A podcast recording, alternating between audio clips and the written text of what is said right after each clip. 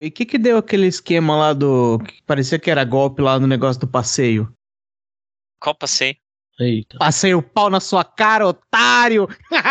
Ah, não aconteceu nada.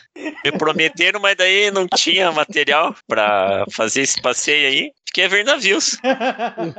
Peço perdão pela Era grosseria e pela agressividade. Não, não teve grosseria nenhuma. Pelo contrário, foi uma finesse só. Ai, Ei, tio Fabs. E aí, alô? É, você fica, você fica zoando aí, Panquilhas, mas é que o negócio é sério. Eu acho que foi o tio Fabs que falou que quase caiu no golpe do passeio, não foi você? Foi, tio foi. Acho que foi o Tifabs. Golpe do passeio.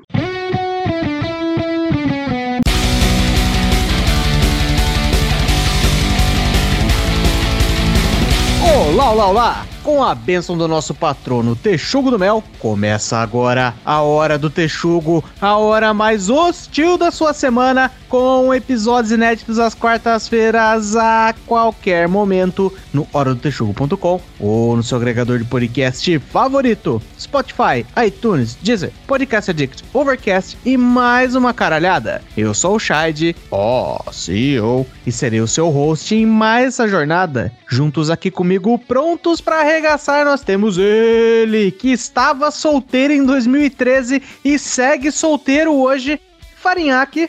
Quem trai mais, o homem ou a mulher? Temos também ele, que há 10 anos já era velho, Punk Williams. Se nesses 10 anos chorei ou se sorri, muitos episódios do Texugo já ouvi. Recebam ele, que não era nem maior de idade quando o Chorão morreu, tio Fabs. Há 10 anos atrás começaram os meus primeiros erros. E foi assim que eu acabei aqui. Aquela decisão, aquela única decisão que eu achei que mudaria a minha vida positivamente para sempre, me trouxe até aqui, com esse bando de texugo vagabundo. Exatamente. Recebam ele, que há 10 anos não tinha nenhum diploma de ensino superior, mas acaba de se formar em teologia, caralho! Meu irmão Michel, aê! Ê, uhul, receba! Eu tenho vergonha de falar que eu gostava de Charlie Brown porque eu também gostava de NX0 e eu acho que não combina. Ah, eu esqueci, eu tenho que fazer a entrada do, do Rafa. Faz a entrada dele. É, então pessoal, eu ia fazer uma super introdução agora, mas infelizmente eu não vim pra gravação e ela não se concretizou. Obrigado. Meu Deus do céu. Vamos lá. E por último, sempre ele, claro, que ainda morava com os pais em 2013, General Maciel. Quero te ver outra vez, quero te ver outra vez. Você deixou saudade. E hoje, logo hoje, que faz 5 anos da morte do MC Zóio de Gato, nós vamos relembrar os 10 anos sem chorão.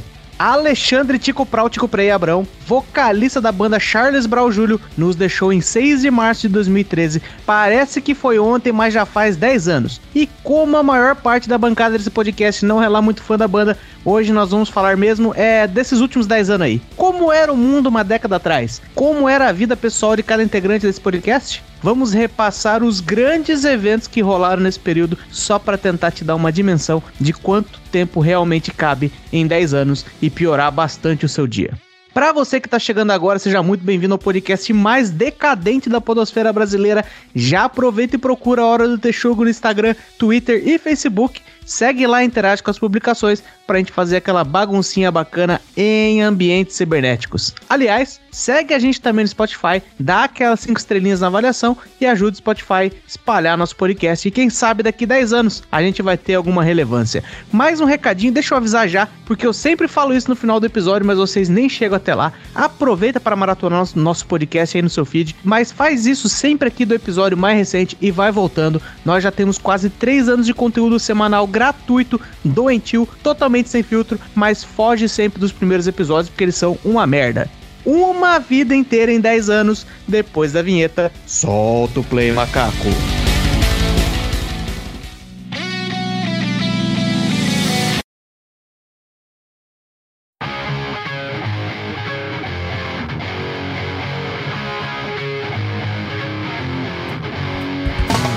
Antes que o Farinhaque fale, eu quero lembrar uma coisa muito importante que aconteceu em 2013 para puxar os ouvintes para o episódio da Bíblia. o nosso primeiro Papa latino-americano foi eleito Papa na Igreja Católica. Caralho, Caralho, em 10 anos já. 2013. Por isso que até esses dias eu tava. Acho que, na, acho que na gravação aí do, do obituário eu falei que eu achava que o Papa tinha uns 70 anos, mas é porque é 10 anos atrás, quando ele entrou. Ele tinha 76, é óbvio. Caralho, é muito, muito rápido o tempo, né? A sugestão pra edição aí, que coloca- se tiver uma música de fundo nessa parte, coloca aquela do Papa Americano.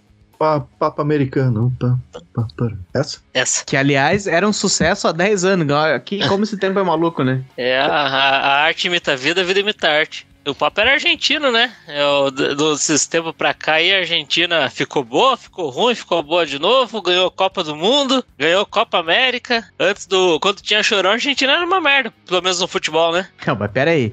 Pera aí, então a gente vai ter que dizer que, na verdade, o que tava fazendo a Argentina ser ruim era o Rolando Boldrin. Porque o Chorão morreu faz 10 anos. O Rolando Boldrin morreu em novembro, em dezembro a Argentina já ganhou a Copa. Então acho que o Chorão não era um fator determinante aí, não. Não, mas tem dois fatores. Teve a Copa América também que eles ganharam, aqui no Brasil, por sinal. E outra coisa que vai tempo pra sair a zica, né, cara? Você não. Quando você teve o teu treinamento de, de sensitivo pra fazer, os, pra fazer as previsões, você não, não descobriu que tinha que esperar um tempo pra zica passar? Quando quebra Verdade. espelho, quantos anos de azar? É verdade. Com sete. Então, aí, ó. Será que o azar deles era o Maradona, então? E, e quando mexe na galinha morta que tá na esquina da casa, quanto tempo será que é? Depende, Infeliz. chutou com o quê? Você mexeu com a mão, você se fudeu. Você tem que chutar? Não, se mexeu com a mão, por exemplo. Ih, aí é dois anos e meio. É. Tá bom. Nessa Boa. época, nessa fase você fica desempregado, acontece um monte de desgraça com você. O pinto cai, fica solteiro. Caralho. Nada a ver com nada, mas esse é o meu primeiro episódio que eu escrevi 100% a minha pauta aqui com o apoio de chat GPT, viu? Caralho, sério? Caralho. Eu não, não consigo Inclusive, acessar tá na outra aba aqui, essa porra, que tá na aba do lado, tá vocês do lado direito, ela do lado esquerdo e o, o meu negócio lá de Easy Effects de som do, na outra tela. O que, que o chat GPT tem a falar sobre Charles Brown Chorão Jr.? Quer testar? Pergunta pra ele. Vamos lá. Vamos lá, então. O que você acha sobre a morte? Ele não vai querer dar opinião do Chorão, vocalista do Charles. Vou escrever tudo. Do Charles Brown. B-A-R. Não, B-R-A-U. Né, não tenho opiniões pessoais. Posso dizer que a morte do vocalista Chorão Charles Brown Jr. foi uma tragédia para muitos fãs de música brasileira.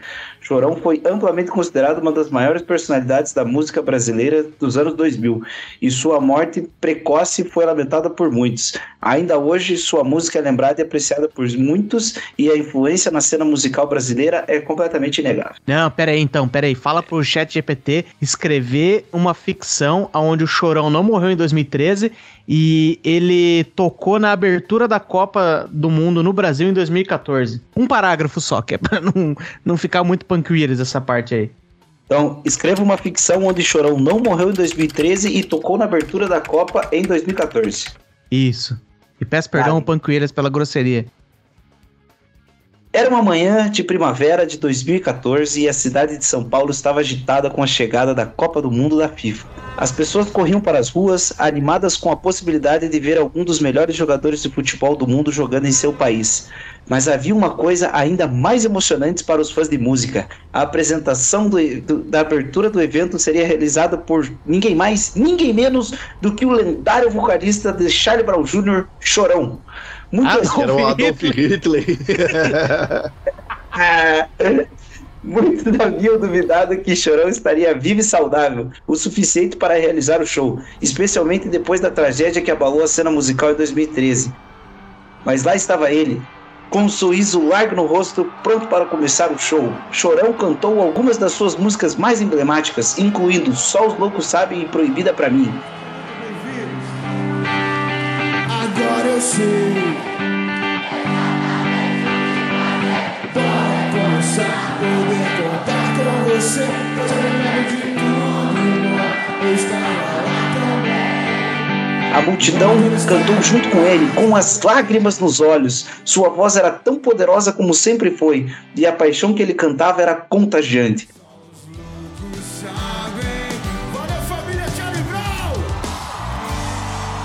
Após o show, Chorão foi cercado por fãs agradecidos e admirados, todos querendo uma foto ou autógrafo.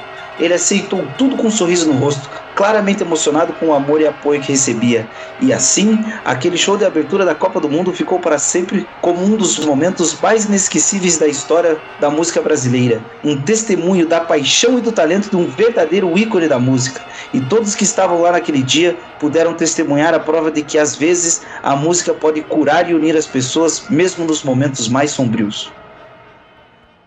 Caralho, mano. Os caras não mataram, mas mataram mesmo assim, né? Por quê? Ah, que, ah, ninguém esperava que ele ia estar lá depois da tragédia de 2013.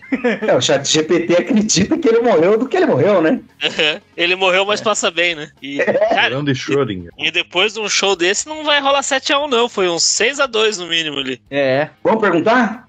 Qual foi o resultado da final desta Copa do Mundo, o qual o Chorão fez a abertura? A Alemanha ganha de 2 a 0 da a Argentina. Continua tudo igual. Tá, é, ele falou que não houve a Copa do Mundo 2014 com a participação do Chorão. Agora eu vou escrever pra ele, finja que houve. Aí ele respondeu, claro, se fosse o caso, o resultado da Copa de 2014 com o Chorão na abertura seria uma disputa épica entre a Alemanha e a Argentina. Porra, um jogo equilibrado e muita emoção. As duas equipes se esforçaram ao máximo para serem vitoriosas. No final, após 90 minutos de jogadas intensas e muitas oportunidades de gol, a Alemanha conseguiu marcar um gol decisivo, vencendo por 1 a 0. Criativa pra, para um caralho. Ah, que porcaria. Isso aí é, é aquela parada, é o futuro. Isso aí, chegamos no futuro, Piazada. Chegamos no futuro. Daqui, ó, não tem mais pra onde ir. A gente tá no futuro. Tá Aqui é parecendo aquele futuro. povo que não entende nada de futebol e só assiste Copa no mundo do. Só assiste futebol durante a Copa do Mundo e cada pitaco, né? É, precisa aprender mais sobre futebol. Aí, ó, quem quiser, aí, ó, vagas do LinkedIn, curadores de futebol para chat APT. É o futuro. E- Tá aí, ó, Michel. Tá aí, ó, Michel. Sua oportunidade. Eu tô achando Vai, que tá eles aí, ó. pegaram a galera que foi demitida no layoff e eles ficam lá, tipo, num ICQ gigante, assim. Daí chega as perguntas ele vai respondendo. Tá aí, ó. Aí uma diferença de 10 anos atrás pra agora. 10 anos a gente falava assim, puta, a hora que a inteligência artificial tiver por aí na mão da galera, acabou pro ser humano. Eles vão tomar consciência, vão matar nós tudo e vai ser a revolução das máquinas. Tá aí, ó. Ô, tio Fábio, só pra gente ter certeza que essa inteligência artificial aí é, é ninja mesmo, como diria o Fael, é, pergunta aí pra ela o que que dá o cruzamento de um pica-pau com quero-quero. Só pra gente ver se ela cai nessa. O que dá um cruzamento de um pica-pau com quero-quero. Já apareceu um alerta. Este conteúdo viola as nossas políticas de conteúdo. Ô, louco, é contra... Se você acredita que isso foi um erro, por favor, mande um feedback. E, e daí agora veio me dar palestrinha que não é possível. Põe no Akinator, o Akinator sabe, cara. Você vê que 10 anos atrás a internet era muito melhor. Era É. muito melhor. O Akinator tirava essa de. E um, e um cruzamento de canário belga com pintacilgo. Pergunta, hein? Não, peraí que eu já perguntei pra ela antes. Do canário Caia na minha belga. piada e me faça rir, tá? Ela me mandou uma piada. Burro, burro, burro. Ô, Punk Williams, por que, que você quer um pinto belga, cara? Pra transar na Bélgica? Mas é impressionante esse negócio, né? Só que eu não usei ainda. O máximo que eu usei dessa Open, Open AI aí foi aquele das imagens, né? E já achei impressionante. É, impressionante, impressionante. Inclusive, eu queria ter episódio- visto uma, a capa do episódio sobre eh, o Hora do Tanaka ter usado aquela imagem lá, mas o Shine é um cara que vive no futuro, no passado ainda, ele foi lá e fez no Paint. Paint É. Brush ainda. Infelizmente. Mas como eu sou um cara que não gosta de fugir da pauta, eu vou continuar na minha pauta aqui que o chat GPT não me deixou esquecer. Ah, em 2013 teve uma coisa muito importante: o lançamento do console de jogos PlayStation 4 da Sony. Foi em 2013 que lançaram o PlayStation 4? Só se o só se a OpenAI tá errada. Mas Não, o, não, não tô- o não 5 tô- já faz um tempão, Shine. É, o O 5 cinco? foi 2020, talvez, né? Porque em 2013, você vê como eu sou um otário, né? Em 2013 eu comprei um Play 3 de segunda Ah, mão isso de é um, cara normal. que trabalhava, de um cara que trabalhava com a gente ainda, comigo com o Mas Farinhaque. é normal, lança um, você compra o de antes, né? Que fica barato. Mas você vê, né, cara, como eu sou um otário. Comprei o 2013 isso aí. Que qual é o jogo que você lembra dessa época aí? Ah, não, se bem Não, que você comprou velho, porra. Pô, que pergunta É, mais é. burra. Não, não, mas daí nessa época aí, ó, eu comprei. Na verdade, eu não comprei quase nada. O meu irmão comprou quase tudo. Por que que eu fiz? Eu peguei, deixei esse videogame na casa do pai lá, mexi até metade de 2013, nunca mais eu pus Cruzamão, eu joguei o GTA. Qual que é o anterior? O 4, né? Ah, esse é bom, hein? Era o 4 Pois ou é. era o San Andreas? Era o É o 4. que tinha Não- o Ni- não era o San Andreas. Bellic. É o que tinha o Nico Bellic lá, ó. É, é o 4. Que era o É, 4 E mesmo. o 4, 4 é o melhor, segundo o Ricardo Pariac, ou segundo eu, mas nós estamos de acordo. É. É, é. Joguei esse aí, daí acho que eu comprei um God of War que eu nunca encostei também, só comprei e deixei lá. Ou foi meu irmão que comprou? Você comprou o God of War? O bonzão de guerra? Eu, eu acho que eu, eu acho que o nosso acordo foi que você comprou o game e eu comprei quase todos os jogos. Acho que esse também foi meio que. Eu entendi assim também, eu me sentia. É, eu só deixei, só larguei o é. videogame lá também, que eu, na, na época eu andava meio chateado, não falava muito com as pessoas, mas eu deixei o videogame lá e vocês entenderam, pode usar. Aí vocês usaram. Mas eu vou te contar então qual que foi o acordo que rolou aqui em casa, só que foi antes, foi 2012. Então talvez esteja fora aí da pauta, mas paciência. O meu irmão um dia ele chegou com uma caixa assim, ó. Tinha um monte de jogo de Play 3 também. Um monte de jogo, uma porra, tinha a guitarrinha do Guitar Hero, tinha um monte de coisa tranqueirada ali. E daí ele chegou com aquela, ca- ca- aquela caixa, e eu era estagiário, hein? Comprei o videogame, agora você compra TV. Acho que se comprar o jogo, você saiu mais no lucro, hein? É, é. Era- Não, mas lá em casa nunca faltou TV, não. Meu pai adorava comprar 50 TV, sempre tinha um monte de TV lá em casa. O videogame era bloqueadão, né? Travadão. É, aí que tá, aí que você vai ver como eu sou um otário. O que, que isso exatamente significa? Desbloqueado, né? Pra rodar jogo pirata. Não, o nosso era bloqueado. Aí então, às vezes, comprar jogo você sai no prejuízo, cara. É. É que eu jogava basicamente futebol, que é o que eu gostava, Pro Evolution na época. E o Guitar Hero, eu comprei guitarrinha também, que eu achava massa. Guitar Hero, é. Aí você vê, ó, 2013 né, a gente tava lá em casa apavorando com um PlayStation 3 e um Wii, um Nintendo Wii, que eu jogava preto e branco na minha TV porque minha TV não aguentava. O Wii Era bom. pau M, N, NTSC. Era, era. Joguei Mario Galaxy, que a graça desse jogo da Nintendo ele é ser todo colorido, né? Joguei todo preto e branco, só, pra, só de protesto. Quer ser deprimido do jogo, cara.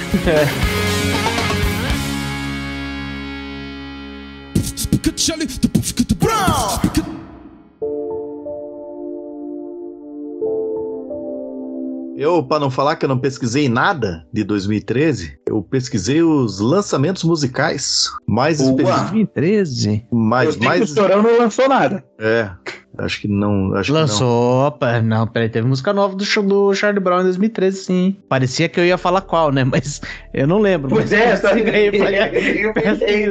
Não. não. Em 2013 teve de coisa boa, né? Coisa boa, teve o disco 13 do Black Sabbath e teve o disco Aftershock do Motorhead, que eu acho que é bom, não é dos melhores, mas é bom, e é bem melhor que o que o veio em que é o último deles ali, que é Bad Magic ali, que é bem ruim. Não, Aftershock é bom. Mas daí, como eu, como eu vi ali, eu achei uns negócios muito, né, muito meia boca, assim, é uma pesquisa que te traz duas coisas que você conhece, que o outro tem, sei lá, Crocus, que eu nem sei direito o que é essa merda aí, mas foda-se. Mas daí eu vi ali que também tem, de, daí, de gêneros variados, né? Tem David Bowie, o Maciel tem cara de quem gosta de David Bowie só pra pagar de, de legalzão. Cara, eu só conheço Starman dele, só. O resto não conheço porra. Intelectual. E The Man Who Sold the World. Conheço duas músicas do cara. Starman não é aquela do... Nenhum de Que é o nós. cara que não quer voltar pro espaço? Que é o cara que não quer voltar do espaço? Aham. É, né? É. Caralho, porra, tem um vídeo de um astronauta tocando essa merda em gravidade zero no violão, lá na Estação Espacial Internacional. Porra, muito legal. Que Mas interessante. também, é, é, mas é a única coisa legal que tem relacionada a David Bowie. É um É o Zé do astronauta- Bigode? É. O Zé do Bigode? Aham. É, é, porque até já, já que você mencionou o David Bowie, ele morreu aqui em 2015, talvez? Ele faleceu? Por aí, por aí foi, foi. Que Ou foi uma 16. morte grande. Ou É. 16. Eu lembro que eu já trabalhava com o Maciel nessa época, eu imagino que seja 15. Eu acho que foi 16 no começo do ano, porque ele morreu muito perto do Lemmy Kilmister, que morreu acho que em 2015. Olha lá, 10 de janeiro de dois- 2016. Ah, E o- então foi isso. E o Leme morre, tipo, em acho que 23 de dezembro de 2015, alguma coisa assim. É, foi um pouco depois dele cancelar, do Leme cancelar um show em São Aham. Paulo e tocar em Curitiba. Mas o David Bowie, mas é que você falou do, do cara tocando violão lá na, na, ah, estação espacial. Na morte do David Bowie, caramba, o que choveu de vídeo de flash mob que é deprimente. Você fala assim, gente, um é bonito. Agora, todos os outros aí, pelo amor de Deus, estão de brincadeira. Foi um momento muito triste na internet. É, O- é que flash mob já é triste, né? Ah, vai rolar um flash mob, o cara vestido de frango fazendo briga de travesseiro na 15. E do nada, daí você, porra, tá, não entendi, mas beleza. Deve ser essa moda que tá rolando aí. Em 2013 teve o Halloween, lançou um álbum também que era Direto do Inferno, nome do álbum. Em português, porra, aí não, não, não, é em inglês, é Straight Out of Hell. Uma pequena correção, Farinhaque. O, acho que a música que o cara cantou é a Space Oddity. Que Isso, eu, isso. que eu não sabia que era do David Bowie. É. É. Pô, e é muito legal essa letra, né? Porque eu nunca, nunca tinha escutado, nunca, quer dizer, eu já sabia que existia essa música e tal, mas, mas daí quando eu vi esse vídeo, é legal porque a, na música é os caras falando pro cara lá, ô Major Tom, sei lá, volte aí, meu, porra, e o cara fala, pá, nem quero voltar, meu, me deixa aqui no espaço aqui, porra, aqui tá legal, Tô de boa. puta planeta bosta esse aí. É, Punk Williams aí quis muito agradar o, o Farinhaque, falou assim, ai, ele falou das bandas de gente brava lá, vou falar do Halloween também, eu vou irritar, o meu objetivo agora é irritar o Farinhaque, eu tô com a lista aqui de outros hits de 2013. 2013 foi o... Era isso que eu queria, porra. no, em 2013, quem bombava pra caralho, Farinhaque, essa banda muito boa chamada Mumford and Sons. Você deve Ai, adorar. Banda de cocotinhas, né? Banda de cocotinhas, porque as cocotinhas gostavam disso aí. É, mas era aqueles caras fingindo assim, não, não, nós somos super country aqui, ó. Faz um... Eu adoro essa banda, meu pai adora essa banda também, eu- ele gosta de ouvir. Ah, eu- mas eu imagino o Farinhaque tiltando, é igual essa outra banda aqui que bombava em 2013 pra caralho, Imagine Dragons. Boa, Radioactive. A segunda música saco. mais ouvida da Billboard. Chupa, seu Farinhaque. Chupa, Punk Williams. Verdade. É, Ai, caramba, tem várias de Imagine Dragons aqui nesse ano. E, e Verdade. tem uma outra. ah, essa aqui, ó. Essa aqui, porque foi um ano que o Daft Punk lançou um CD, que, porra, esse CD Esse aí, aí, tava, não, esse aí tava na minha lista. não dá pra dizer que esse CD não deu uma movimentada. E Get Lucky é brabo. Eu já vou Get fazer um Lucky. spoiler. Get Lucky é nervoso. Get Lucky realmente foi uma, porra, foi uma porrada, cara. E é uma música boa, eu gosto. Eu duvido que até o Farinhaque deve gostar um pouquinho, deve bater o pezinho quando toca, assim, ó. Não, Daft Punk não, não me pega. Desde aquele clipe do Around the World que eles ficavam subindo na escada. A, a- a única coisa do Daft Punk que eu achei legal foi a trilha sonora que eles fizeram pro filme Tron. É, daí eu tiro o chapéu, ficou muito legal. Não. Porra, Daft Não. Punk é do caralho, o o Farinhaque. E isso só lembra uma coisa, né? Que ninguém liga pros, protagon... pros coadjuvantes, né? Porque o CD foi lançado com o Pharrell Williams, mas quem quer saber de Pharrell Williams, né? Acho que na época a gente meio que ligou pra esse fato. Eu lembro dele aparecer bastante e ganhar os louros pela música, mas acho que é, sobrou. O gostinho que sobrou depois foi, foi esse mesmo. Teve alguns clássicos também em 2013 que, que são lembrados até hoje, né? O amigo, amiga da minha irmã, do Michel Teló. Todo mundo canta hoje ainda, cara. Caso indefinido do Cristiano Araújo também. Vocês lembram que existia o Cristiano Araújo? Ele era vivo, inclusive, nessa Opa. época. Ah, e acho que ele morreu em 2015. Isso aí nós não estamos errando a data, não, É. né? Não, é 2015. Eu fui ver. A mais ouvida do tio Fábio em 2022 foi Baus Bocados. Tá lá no meu Spotify. Faço ideia. Eu fico a do Charlie Brown que saiu em 2013 foi Meu Novo Mundo, é isso? Não Teve faço isso ideia. Verdade, verdade. É. Mas essa era uma gravação meio ruim, que eles pegaram meio lado B, mas aí o filho dele lançou uma outra lá, a gente se encontra, um dia a gente se encontra, não tem uma coisa assim? Eu não lembro o nome da música. Não, mas Meu Mundo Novo é boa, velho. Meu Mundo Novo. Não, mas a, gra- que- a grava- a gravação era zoada, porque era, não tava pronta pra sair, mas o cara falou, pega essa aqui que essa é boa o suficiente e lança lá. É, tá na minha playlist aqui. Mas eu quero fazer uma pegadinha aqui com Guilherme Maciel, que é engraçadinho das músicas aí. E vocês não falaram. A música que começa com Eu costumava morder a minha língua. Que é- Essa, essa bombou pra caralho em 2013. É a Horror da Katy Perry? Desgraçado. Foi rápido. E me deixou com cara de bunda ainda. Respeita a minha história, cara. Olha que risada legal, parecia de desenho animado. Obrigado. do parecido Billy Mandy. Mas Pera aí, o- eu tô, eu tô pesquisando aqui que em 2013, isso aqui eu não, não fazia ideia. Que fosse 2013, achei que fosse de antes. Uma das músicas aqui é. Harlem Shake, de Bauer que tinha aquele belíssimo meme que toda a turma engraçadalha fazia essa própria versão, que tava filmando assim, meio que normal, meio de boa, uma situação, daí vinha o Harley Shake, ficava tudo muito, muito maluco, muito maluco, vestido de coisa, gente fazendo maluquice no ambiente de trabalho, gente na escola, gente na festa. A, a equipe do Baja do, da UTFPR, a Imperador Baja, eles fizeram Harley Shake na época. Pô, faz 10 anos que eu participei, que eu atrapalhei o Baja lá. E daí era tipo assim, era tipo os caras lá sentados lá na, na produção, lá, fazendo qualquer coisa, e daí quando estourava, daí eles pegavam e faziam, tipo, porra, máquina de solda, é, esmerilhadeira no metal pra fazer faisqueira, essas coisas. E no final, dos caras, sem contar pra ninguém, o cara catou o extintor de incêndio de pó químico e jogou pra cima, meu. E fechou o clipe com essa Porra. porra aí. E, meu, só que era uma sala fechada que os caras trabalhavam lá, os caras ficaram no veneno com aquela história lá. Inclusive a galera da direção lá que perdeu um extintor de incêndio e obrigou a equipe a pagar. É caro pra cacete repor o Instituto Incêndio. Inclusive, nessa época aí, eu já trabalhava numa certa empresa que talvez o Faniac trabalhe, que ela tem uma, uma grande, um grande negócio com segurança, né? Segurança vem sempre em primeiro lugar. E os caras quiseram fazer um vídeo, fizeram, inclusive. Só que na hora que era pra todo mundo ficar, tinha lá tomada normal, todo mundo trabalhando, mas na hora que era pra ser todo mundo muito maluco, os caras encheram de regra. Encheram de regra. Falaram assim, não, calma lá, gente. Calma lá, ninguém vai subir imóvel nenhum, ninguém vai ficar deslizando pelo escritório, vamos fazer uma bagunça organizada. Foi um vídeo show, show, É show tipo, pra caramba. é, é tipo o cara que, tipo o cara que dobra a roupa na, na suruba, né? É ele mesmo. o Banco Britânico, né, que trabalhava lá em 2013, também fez.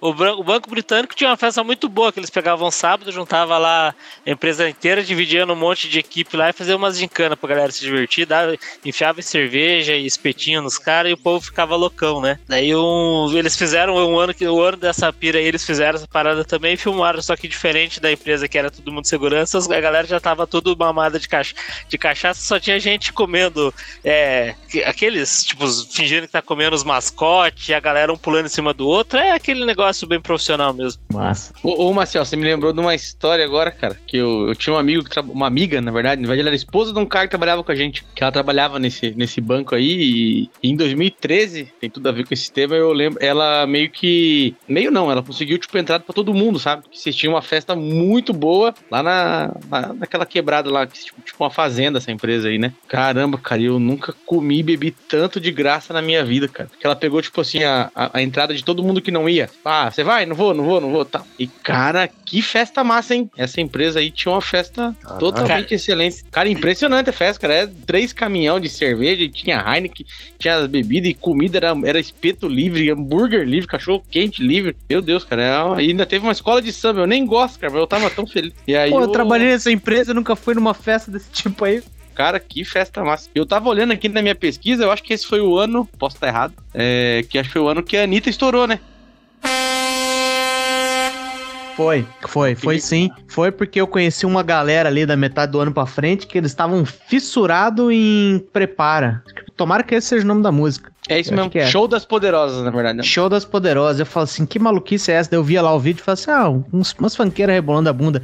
Mal sabia eu que ela seria muito mais do que isso e um dia estaria ajoelhada mamando um cara num beco da favela. Vídeos que eu vi aí. Filha da puta. E teve uma vez aí que, o, um do- no, no episódio Crente lá, teve um cara que, que ele mora na praia ali, eu fui passar um final de ano na casa dele lá, e aí ele, lá em Porto Belo, teve um show da Anitta lá, não lembro o nome do lugar que tem lá de show, né? E aí o, o, eu fui no show da Anitta, cara, pensa, aí, eu até hoje não sei, eu até hoje não sei o que eu tava fazendo lá, cara. Ah, não sei, não, você passa Não, lá então, porque tá tem muita coisa que fazer lá. Não, É, mas, assim, pois é. mas, tinha- mas teve tanto show melhor pra eu ter ido lá pra, pra ter o mesmo tipo de entretenimento. Eu fui no show. Defina melhor. Defina melhor agora. Já. O que? Show melhor? É. Esteja desafiado. Puta merda, teve Nego do Borel, muito melhor. Claro. Ah, empata, empata em zero, né? Não, pior que eu fui também. Pior que eu fui no show do Nego do Borel. Então, não, então, não, então, então não não venha. Não tá. O show que você queria estar no lugar do show da Anitta e por quê? Agora, na minha mesa, em 15 minutos. Puta merda. Eu Acho que, eu acho que teve rapa nesse ano também, que eu acho que eu ia gostar mais. Na verdade, assim. É, ia querer ver homem drogado? Já a Anitta já ganhou de longe. É, e você não foi nunca em nenhuma, nenhuma formatura pra ouvir Pescador de Ilusão ao vivo? É tudo que você precisa. Não precisa no Verdade. show dele. Não, então eu tava certa na Anitta mesmo. Mas valeu a pena, então. E, e, É, e. Mas é, acho, que- acho que eu sei um show que você gostaria mais de ter ido do que o show da Anitta, Michel. Que eu tô vendo aqui na lista das músicas, eu não achei que fosse de 2013. Mas tá aqui que a música Daylight do Maroon 5 é de 2013. E a gente foi num show do Maroon 5 e eu tô E- entendendo que foi em 2013. cara, eu tô achando que foi 2013 mesmo. Que esse show, na verdade, ele foi muito maluco. Porque era um show que foi lá em Pinhais, muito fora de mão pra gente. Mas o Michelzinho tinha um carro. Só que o problema do carro é que você não pode exatamente beber muito, né? E, Yeah. e nessa noite a gente bebeu um tanto. Nessa noite a gente bebeu um tanto. Só que a gente chegou no, no show. E assim, né, porra, era um show indoor, assim, já é meio nerfado e tal, mas ele tinha uma área VIP. Aí ele tinha uma área VIP que você entrava lá, você tinha que mostrar o teu tua pulseirinha, você passava. E o nosso amigo que foi com a gente, foi meu irmão e o nosso amigo, ele comprou a área VIP. Tava lá ele bonito com a pulseira dele. Aí ele Não, tava lá. não, comprou não. Ele tava na geral com nós. Ah, ele Eu também não tinha? Não, nem onde nós tínhamos. Pois é, mas aí acontece que ele falou assim: Meu, se- do jeito que o pessoal tá entrando ali, se eu só grudar atrás de alguém, eu entro. A gente falou: Ah, não entra, né? Então ele falou: Vamos ver. Aí ele pegou, passou, tinha um casal ali sendo, é, mostrando pro, pro segurança que tava com uma pulseirinha, ele grudou atrás dos caras e entrou. Prup, Ele passou. A gente falou: Mas que fela da puta, agora não é justo a gente pedir pra ele sair da área VIP pra voltar aqui com nós uns bosta. Mas o que que acontecia? Pensa na pior organização possível do mundo. O negócio era indoor e assim, a área VIP, ela tinha umas, umas vendas de comida ali dentro e tal, né? E era, tipo, colado no palco e tal. E aí ela tinha, tipo, uma cerquinha de com aqueles negócios. Alguém sabe o nome daquelas cerca de ferro que você põe no chão, assim, igual um estádio, assim? Grade. Cerca de ferro. Para, paralama de drogado. Talvez. Alambrado. Aí tinha aquilo ali, que era tipo meio baixo, assim, sabe? Aquelas coisas que tem um metro e meio, menos que isso. E aí atrás tinha tipo um- um- uma cortina muito grossa e alta que pegava o pé direito inteiro. A gente olhou, foi lá no canto e falou: se eu abrir essa, esse, essa cortina aqui, eu entro. Será que isso acontece mesmo? A gente puxou a cortina e a gente entrou. Aí de repente estávamos todos na área VIP. Ele olhou pro lado e falou: ó, vocês entraram aí também, legal. Daí ficou ali nós na, na área VIP assistindo o show. Daí nessa noite a gente se sentiu invencível, né, Michelzinho? Você gostaria de dizer o que, que, que talvez acontece depois ou você não tá confortável? Eu não, eu não lembro, eu acho que a gente. Eu, Vai eu ter lembro, que ser relembrado, então. Não, eu vou, eu vou, ó, vou lembrar aqui que eu lembro dessa. Eu lembro disso aí também, nós realmente pulamos a alambrada e ficamos depois com medo, com a mão no bolso, um bom período antes do show começar, porque o show deu uma atrasada e aí a gente achou que ia ser descoberto lá e o show não vinha. A ficou com a mão no bolso pra ninguém ver que a gente não tinha pulseira. Daí, mas eu lembro que a gente chegou e a gente começou a beber lá fora, não foi? E você já meio que Tava perdeu a bebendo caixa. já antes, já. É, daí você meio que perdeu a caixa preta ali já na, na entrada, mas você recuperou ela. É, Você é. Aí você fingiu que você era um imigrante bósnio, sei lá. Falou, sou um imigrante, e ficou falando inglês mais da metade desse, desse tempo aí que a gente não, não conseguiu. Era o que sobrava pra pegar a mulher, né? Falei assim, eu com essa é. lata com essa altura não vai, vai funcionar nada. Também não peguei ninguém, gente, porque Pois é, ideia, não. puta ideia aposta. Pois é, não deu certo também. é. E daí, se eu não me engano, que a gente foi embora, daí a gente tava meio, meio aguado mesmo. E aí tinha umas minas que vieram pedir carona pra gente, mas a gente não deu, né? Então, na verdade, eu tenho uma lembrança muito vívida, porque nessa noite eu fiz inimizades que carreguei pra vida. Ah, É verdade. Carreguei pra vida. Mais uma das minhas. dos meus pesos na consciência aí. Porque a gente tava muito maluco, né? Esse, você tinha um belíssimo carro que você tinha comprado naquela, naquela época. E quando a gente tava ainda no estacionamento, umas meninas simplesmente entraram e se enfiaram no nosso carro. E elas não eram nem um pouco feias. Nem um pouco feia. E, E essas aí a que gente. você arranjou inimizade? Ainda não. A senhora Ainda deveria escovar os dentes, hein? Que esse cheiro, o que, que é esse penteiro no seu dente aí? Não, não, não. E aí a menina, as meninas entraram, ficaram ali, a gente ficaram trocando uma, com uma ideia ali pra onde vocês vão, ah, tá muito pro centro e tal, né? Daí, do- tão, tão rápido quanto elas entraram, elas saíram. Uma hora elas falaram, chega, aí foram embora, saíram do carro. A gente falou, tá, é isso aí. E aí, é, o Michelzinho pode ser que é, ele estava com expectativas de dar uma carona pra uma garota que não estava ali naquele show. Ela sabia que ele estava na rua, mas ela estava alguns quilômetros pra frente numa balada sertaneja muito famosa de Curitiba. Puta, foi o mesmo dia? Foi o mesmo dia. Ah, nossa, que derrota, cara. Pode contar. Aí tava, aí tava naquela expectativa, né? Galera, ah, vambora tal, mas vai que a gente ainda consegue dar uma carona pra alguém. Entrou as meninas, pode ser aquela outra que o Michelzinho tá de esquema, tal, tal, tal. Nós tava parado na porta e eu. Aí eu vi umas meninas que eu sabia que elas iam estar no show, que elas tinham feito faculdade comigo. E eu tava bem mal no banco de trás. Aí, mais ou menos que eu vi elas chegando, assim, perto do carro, porque era muito difícil sair de lá, gente. Eu entendo o, o dilema das meninas. Não tinha ônibus, era tipo três, duas da manhã. Não tinha como voltar, era uma treta. E Curitiba, naquela época, tinha 300 táxis na frota. Estavam todos lá cobrando 200 conto pra andar 10 minutos. Aquela coisa absurda. Essa menina olha, vê um carro, fala, eu conheço aquele cara ali. Ela chega, se aproxima do carro e falou, dá uma carona pra nós. Eu não, não, teve, não tive tempo de reflexo, porque eu não tava computando as coisas com muita velocidade. Meu irmão só olha e fala aí, tipo, pessoas maldosas como o Central que conheceram essa menina diriam que ela parecia o Vanderlei Silva. Filhos da puta. Aí o Michelzinho só. E ele só que ele falou com muita clareza e talvez com um pouco de asco no tom de voz. Falou assim: Meu Deus do céu, isso aí não. Aí ele arrancou com o carro. Depois disso, elas me, ela me excluiu do Facebook. Nunca mais falou comigo. E ela fez faculdade com a gente, ficou um tempo ali. Ela era uma, uma boa amiga, mas nesse dia aí eu não fui nada como um bom amigo. E eu acho que eu não percebi que essa menina era, tipo, tua amiga, na largada, assim, ó. Eu acho que eu só fiz um reflexo muito rápido. É, Eu acho. foi foda. Ah, Foi muito uma recusa natural. assim. Mas o Michelzinho fez isso porque estava com pressa. Ele não teve tempo de pensar porque ele estava com pressa. Porque havia uma garota muito bonita, eu vou poder dizer isso, que ele conhecia. Só que ela morava em Campo Largo, esta terra longínqua de Punk Williams. opa, quero saber Verdade. quem é. Tá por aqui ainda? Mas nem posso Tá. falar porque ela tá. Tá no ela- Big Brother. tá. Ela tá no Big Big Brother. Né? Não, é, nem posso falar porque talvez ela esteja me arrumando um- uma oportunidade de emprego. Eu ainda sou. Ih! Essa fera, Ah. bicho. Não, mas deixa eu. Deixa eu antes Se eu. você me só- apresentar ela, esse emprego tá garantido, com certeza. Pro Punk Williams que tá precisando. Puta que pariu. Não, vai Ele vai roubar o teu emprego e ainda querer te botar. nada. Ela vai ser grata Mas eternamente. deixa eu te contar essa história. Eu vou contextualizar assim, ó. Eu acho que vai fazer sentido agora na minha cabeça. Agora essa história faz sentido, né? Ela, lógico que é favorável a mim, evidentemente. É, essa menina, ela trabalhou comigo no meu primeiro emprego. A gente era, tipo, bem chegado, assim. A gente voltava, mas, tipo, só amigo mesmo. Pegava ônibus junto, tá? Eu ia embora pra casa, enfim, ela ia pra escola dela. Eu fazia faculdade à noite. E daí, é, a gente foi amigo e tal. Daí eu acabei saindo da empresa, mas a gente sempre manteve contato, assim. Falava de, dela foi também trabalhar tal. Eu nunca perdi a amizade com ela. Daí nessa época, só que nessa época eu era noivo de uma menina que, que morava longe lá e já, enfim, namorar à distância não dá certo. Só que essa menina, ela sempre, tipo assim, fez referências a mim pros outros, dizendo que se ela fosse. Ela era bonita mesmo. Se ela fosse gostar de alguém, ela ia gostar de mim. Se fosse pra namorar alguém, ia namorar comigo, porque eu era um cara que prestava. Tá querendo, hein? Isso, esse papo aí. Exato. Exato. Só que daí, cara, só que nessa época ela falava isso, eu era o jovem crente, né? Eu era o. Eu era igual o senhor. Tipo assim, as oportunidades estavam aí, mas eu gostava da escolhida de, de Deus, assim. Eu não tinha essa. Ah, o sei lá, cara. era verdadeiro, era o verdadeiro pombo, o Isso. pombo. Quando você tá andando na rua lá, ó, você vê o pombo, daí você toca de carro em cima dele. O que que é o pombo? Ele é um bicho que tem uma perninha desse tamanho, eu tô fazendo um sinal de pequenininho com os dedos. Uma perninha desse tamanho e uma asa desse tamanho. Tô abrindo as mãos aqui, ó. Uau. E daí quando você toca de carro em cima dele, ele resolve correr. Deus deu a oportunidade e ele não aproveita. É. Foi Meu a... Deus, ah, Pois é, o, uma, uma, que, que, é uma, que, que é uma chave de buceta perto do amor de Deus, né? pois é.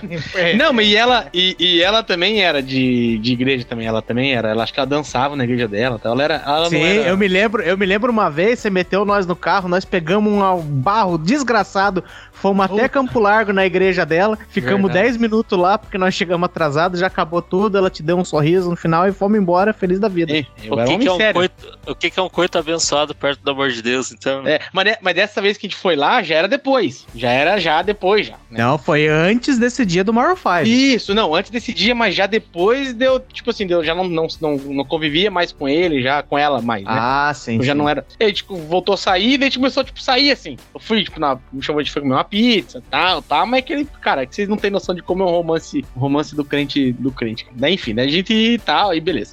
Daí eu, eu, eu achei que tava rolando a parada, daí eu levei ela pra um retiro em Brasília. Com a galera que Retiro e ponho, retiro e ponho. É, um retiro que a gente teve em Brasília. Não fica Fica- melhor. Não tem, Não não tem lugar. Não, essa frase nunca vai ser boa, né? Cara, e assim, ó, só que qual que eu acho que foi a parada, cara? Eu eu, eu achava ela bonita, só que eu, cara, hoje eu acho que eu, eu era muito, eu, eu tenho vergonha dessa época, assim.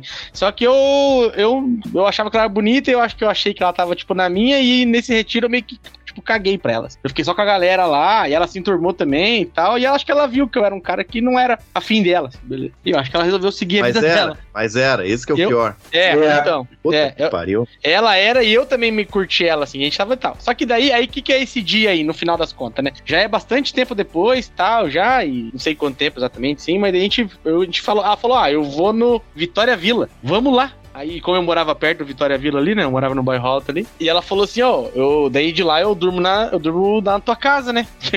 Falei, beleza. Só que daí ela ia dormir com a minha irmã, né? Que era uma criança. Vamos posicionar as datas aí, ó. Nós estamos fazendo retrospectiva de 10 anos. Já me perdi na, na cronologia aí, ó. Eu Vamos respeitar os ouvintes. É, isso aí, se- ó, dá pra dizer que isso aí é 2000 e... metade de 2013 ali. Um pouco antes, um pouco Um tem que pouco ser antes pelo também. menos o primeiro, primeiro quadrimestre, talvez, de 2013. Mas, eu, mas, vamos, vamos- mas vamos aos fatos, então. A gente Vai. tava ali, a gente tava ali saindo da festa e ele tava com aquela pressa, porque ele, a menina falou: estarei no Vitória Vila, passa aqui e me leva pra sua casa. Aí a gente ali, todo naquele espírito, vamos ajudar meu irmão, né? Poxa, é, meu irmão tá aí, saiu de um relacionamento agora, tá meio machucado, né? as coisas não estão funcionando. E aí ele tava naquela pressa, demos, zoamos lá, coitada da menina fez faculdade comigo, largamos ela pra trás, sabe Deus como ela chegou em casa, acho que ela mora até hoje em Pinhais por causa disso. e aí corremos pro Vitória Vila. Chegamos no Vitória Vila, era tão tarde que os caras do Vitória Vila falaram: Meu, não precisa pagar a entrada, não, só entra aí porque já vai acabar. Nós entramos no Vitória Vila, Caralho. um cheiro fudido de frango de frango frito e um azedo, porque Caraca. já era já estavam queimando o óleo do, do frango já nessas horas. A gente sobe, a gente, cadê a menina? Cadê? Ah, tá lá no VIP, tá, vamos subir no VIP. Chega lá o Michel, cheio de boas intenções, venha, vou te levar pra casa, vou te tirar dessa vida. Ele chega lá, tem um peludaço agarrado na menina, assim, pela cintura, falando, e aí, vamos? Ah, que, que balde de água fria que, Que foi nessa noite. água. Que água no chopp, hein? É aquela que o cara olha e fala, nossa senhora. Chute na canela. Lamentável. E nós ficamos lá, né? Bebendo num canto lá e esperando a menina encerrar as atividades. Puta, mas vocês esperaram? Foi, dormiu lá em casa ainda. palavra é palavra, né? combinado é combinado, pô. Sou um Homem cara de Deus palavra. assim. Puta que pariu, meu. Esperamos o cara dar o último lambisco na, dentro da goela dela e levamos pra casa. Ah, Já ajeitou, tá tudo prontinho pra eu comer ou você vai continuar com o lanche? Foi, foi triste, foi um belíssimo dia esse dia aí. E-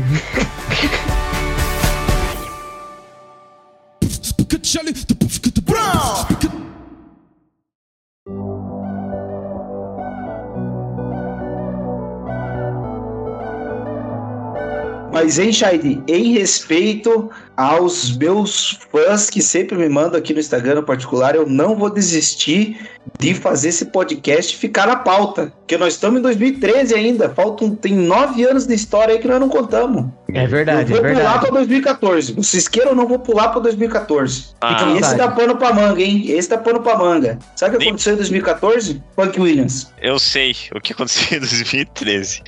Foi o ano Não. que teve mais guerras desde a Guerra Mundial. Teve uma caralhada de conflito, morreu 98 mil pessoas e teve uma guerra entre países, que foi entre. Deixa eu peraí, peraí. Ah, cara. Punk Williams, tem que se ajeitar na tua pauta aí, Punk Williams. Felipe Porra. Figueiredo. Beleza É, foi aí, entre Sudão- verbal. Foi entre Sudão e Sudão do Sul. Então diz aí, já que você é especialista em guerra, quem ganhou a guerra contra as drogas? As drogas. Mas Punk Williams, você falou em guerra, é só uma aspas, hein? Porque esse não é o que tá na minha pauta aqui, porque eu tenho pauta. Variar que tem pauta não tá falando nada. Guilherme Marcel não preparou pauta nenhuma, Punk Williams também eu sei que não preparou. Mas na minha pauta tá aqui que a Crimeia foi anexada ao território russo em 2014, ninguém quer saber, foda-se. E Isso é muito importante. Foi aí que começou a treta que a gente tá vivendo agora. Isso é exatamente por isso que eu toquei nas guerras. Muito bom, tava Então vai. Falando de, a gente tava falando de decepções amorosas, vocês vêm pra esse papinho de geopolítica aí? Política Não. internacional em formato podcastal? Daí Não, não, porra. Não, é só pra gente se situar, porque muitas pessoas perderam os seus amores na guerra e também tiveram decepções amorosas. Que teve de, de soldado que a mulher engravidou durante a guerra, o cara teve a oportunidade de ser pai. O cara passa um ano e meio longe da mulher, volta com a mulher grávida, cara. É, é o milagre da vida, vocês estão criticando. É. Não tô criticando, não. Mas eu vou voltar aqui na minha, na minha pauta aqui, ó. Na minha pauta, que eu tô começando a beber, eu não posso perder minha pauta. Em 2014, desapareceu o voo MH370. E por que, que isso é relevante em 2022? Pergunto pra você, Guilherme Maciel. Eles acharam alguma coisa. É, em 2022 ele não é nada. Em 2023 ah, pode ser que. Não foi agora que eles acharam alguma coisa que pode ser uns pedaços desse voo aí? Tô sabendo não. Tô sabendo que em 2022 recomeçaram as buscas que dizem que sabem onde tá. Agora, essa parte aí você conta pra nós que eu não tô sabendo. Né? Ele inventou, Pegaram, ele inventou. dica, pegaram dica da cigana Iago do Oriente. Agora, soltou a bomba, contar- falei, Marcel. Ah, bom. Não, eu não sei, eu chutei. Ele mandou eu chutar, eu chutei uma coisa. Vai dizer que chacoalharam lá a terra e acharam uns pedaços na Turquia, é isso? É basicamente uma coisa assim. A Cigana Iago deve ter falado: o avião que caiu há muito tempo vai se brotar do chão no, no Mar Cáspio. Boa. Nem sei se tá perto de qualquer coisa de Mar Cáspio, veio o Mar Cáspio na cabeça e foda-se. É assim que funciona a previsão. Eu acho que vai ser estilo Manifest. Eles vão voltar aí, que nós estamos em 2023, né? 2024, exatamente 20 anos. Não. Nossa, 27. falei, mano. Não, tá louco? 10 anos, tá maluco? Ê, Puta que pariu. 10 anos depois vão voltar e vão falar assim: Nossa, mas vocês estavam procurando a gente? Mas não aconteceu nada, pra nós foi 5 minutinhos. Todo mundo com a mesma idade, assim, ó. Nós criamos um chat GPT programando no avião. né? Mas a gente já acabou a retrospectiva musical de 2013, hein? Que eu Você- tinha separado uma banda ali, é De Paramore. Eu vou estragar tua, Chato, vou estragar tua pauta? O Shade tem é, cara quem gosta de Paramore. Gosto, gosto. Gosto bastante, inclusive. Mas o que, que tinha de Paramore nesse ano aí? Foi o disco Paramore. Boa, belo disco, inclusive. É, não lembro de nenhuma música. 2013 foi um ano que teve muito hit que todo mundo lembrava, mas todo mundo esqueceu já também, né? Aquela Vagalumes, que todo mundo esqueceu que a música existia. Vou caçar mais de um milhão de vagabundas por aí. Caramba, nesse mesmo ano teve a música da raposa, What Does the Fox Say? Ding, ding, ding, ding, ding, ding, ding, ding. Caramba. Eu consegui imaginar eu no bar do Cilari tocando essa dos vagalume, a galera cantando junto e eu com a cara de bosta do lado. Exatamente. Meu, foi nesse ano também que teve o clipe da Miley Cyrus pendurada numa bola. Wrecking Ball? Wrecking Ball lambendo um martelo pendurada numa bola. Caramba, que ano, hein? Que ano? Que ano pro Chorão morrer? Perdeu Porra. tudo isso. Ele ficou com medo da concorrência, coitado. É, caramba, teve aquelas músicas que o, que o Faniac deve gostar bastante também. É, Oh Hey, do Lumineers, que fica. Oh, hey! Essa aí. Caralho, não tô sabendo qual que isso é. Pera aí que eu vou procurar aqui pra escutar. Oh Hey, do Lumineers. I believe you, you believe me in my sweet heart. Eu tentei achar aqui um disco MTV de 2013, mas não, não veio legal, não. A MTV ainda existia em 2013? Opa. A MTV é de verdade, né? Não a MTV depois. Não, existia assim. Aí é que tá. O problema é que eu caí, tipo, numa retrospectiva, assim. Mas quem tava apresentando era a Astrid Fontinelli. É, a Astrid Ô, louco. Fontinelli voltou lá pra fechar as, as portinhas, né? É, eu acho que era Quando fechamento de porta. Quando 2013. foi isso? Ô, louco, sério? Só isso? Pois é, então, ó, podemos dizer, 10 anos atrás ainda existia a velha MTV. Olha aí que. A MTV Brasil, que é a única MTV que vale, porque a MTV de hoje não é MTV, né? Aí não, eu, tô, eu pus no canal lá, tava escrito MTV. Então eu acho que ainda é. MTV de hoje é a Mamãe Tua Vara. Eu, eu Ah. vou continuar avançando. 2014 não teve nada. 2015, 2014 não teve nada? Acabamos de fazer a fanfic da Copa do Mundo aí, nós tomamos 7x1 nessa merda. quem Vai liga? que não teve quem nada lembra? em 2014? É, daí Eu já ficou- tava pulando 2014. Eu já tava pulando É 2014 o- porque. Brasil Tá nada. Onde é que vocês estavam nesse 7x1 aí? Tava na casa de papai, Assistindo o jogo. assistindo o jogo. Tava lá fazendo minha missão cívica. Eu não. Eu vi o jogo depois, eh, assisti o comecinho, depois fui fazer outra coisa. Quando eu voltei, caralho, quanto gol! Eu tinha ido assistir o jogo na chácara de um amigo meu que é lá em Campo Magro. Daí fui eu e meu irmão, a gente chegou um pouquinho atrasado, mas um pouquinho atrasado e já tava no primeiro passo que eu dei pra dentro da, pra dentro da, da casa foi o segundo gol. Esse aí foi um dia. Mas vamos falar de, de coisas um pouco talvez mais felizes no futebol mesmo. No futebol 2014 marca a aposentadoria dele, que hoje é diretor do Havaí Futebol Clube. O Tcheco. famig... Não, você tá pensando baixo. Acertou o ninho errou o passarinho. Alexandro de Souza, o popular Eita. Alex Cabeção. Puta merda, melhor jogador que eu já vi jogar nessa bosta desse time. É, Alex de Souza. Inclusive na, naquela empresa de, de dinheiro, aquele agiota moderno lá que a gente trabalhou, tinha um turco que trabalhava comigo. Um dia o cara veio perguntar pra mim, falou: Ah, você conhece o. Conhece não, mas. O Alex de Souza, dele falou: Ah, eu só gosto de futebol por causa dele, que ele era torcedor do. Fenerbahçe. Obviamente que ele perguntou pra um, um atleticano pantufinha antes e o cara não tinha a mínima ideia quem era, né? É, é, esses caras não têm a menor noção de história. Mas o, o Alex tava vendo uma entrevista de um cara esses tempos aí, ele falou, cara, que o Alex não vai muito pra, pra, pra Turquia, né? Falou, ah, não gosto de muito lá porque atrapalha bastante os caras, né? Então o cara falou, ah, não, não entendeu muito bem o que o Alex tava falando, né? E aí teve um outro maluco chamado Diogo Portugal, que é de Curitiba e é amigo do Alex, que foi lá pra Turquia com o Alex. E ele falou, cara, que ah, o negócio do Alex lá, no lá na Turquia é o seguinte: quando ele vai, a cidade para. O pessoal sabe a hora que ele tá chegando, vão no aeroporto, eles travam a rua inteira. Ele falou, por isso que ele não vai pra Turquia, porque ele atrapalha um pouco os caras lá. Aí pra não atrapalhar, ele não vai tanto. Caralho, os caras são malucos, né? Eu tava vendo uma. eu Tava vendo aqui. Eu vou ter que. Eu, eu sou inimigo do tio Fábio aí, né? Eu vi que em 2013 teve uma. Teve a, a DJI lá, ela lançou o, o drone lá, e daí foi quando começou essa parada de drone, assim, sabe? Que os drones vi- viraram moda. E daí, eu me lembro, e aí eu vou, vou contar um caos aqui assim, ó. Que é o seguinte: eu, apesar de eu ter me formado só agora, eu. Antes disso, eu fiz é, mecatrônica no Cefet. Só que eu não terminei. E eu não terminei por quê? Porque eu não entreguei o TCC. E foi só isso que faltou. Fiz todas as matérias e tal. Então podem. podem Caralho, fiquem- sério que só faltou o TCC? Só. E a nossa família inteira fala a mesma, repete a mesma coisa até hoje, Faria. Eu achei que era- outra achei que era- pessoa falou. Porra, achei que era meu pai. agora.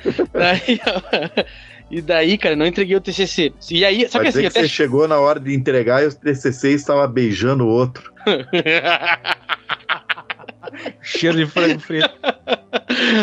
Cara, sei lá, eu só não fiz a parada. Na verdade tem, até tem um motivo, assim, o cara que tava fazendo dupla comigo, ele também ele fazia mecatrônica e fazia engenharia elétrica também. E aí ele ele tava mais preocupado em terminar a engenharia do que terminar a tecnologia, né? E aí não, não tirei a razão dele. Daí ele meio que começou comigo e ele meio que abandonou. Daí eu tava também trabalhando, tava ganhando dinheiro, tava achando, tava voando, tava feliz da vida, sentindo dono do mundo.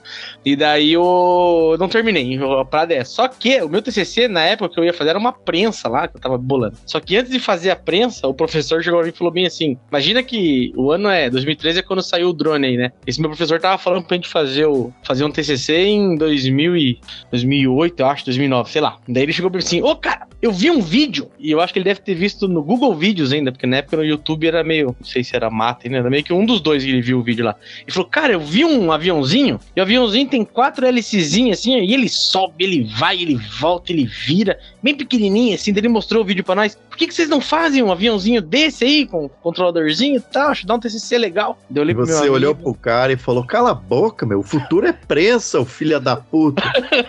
É tipo isso. Ó, ó, eu não falei isso, cara, mas eu falei bem assim, pô, essa merda aí dá mó trabalho, cara.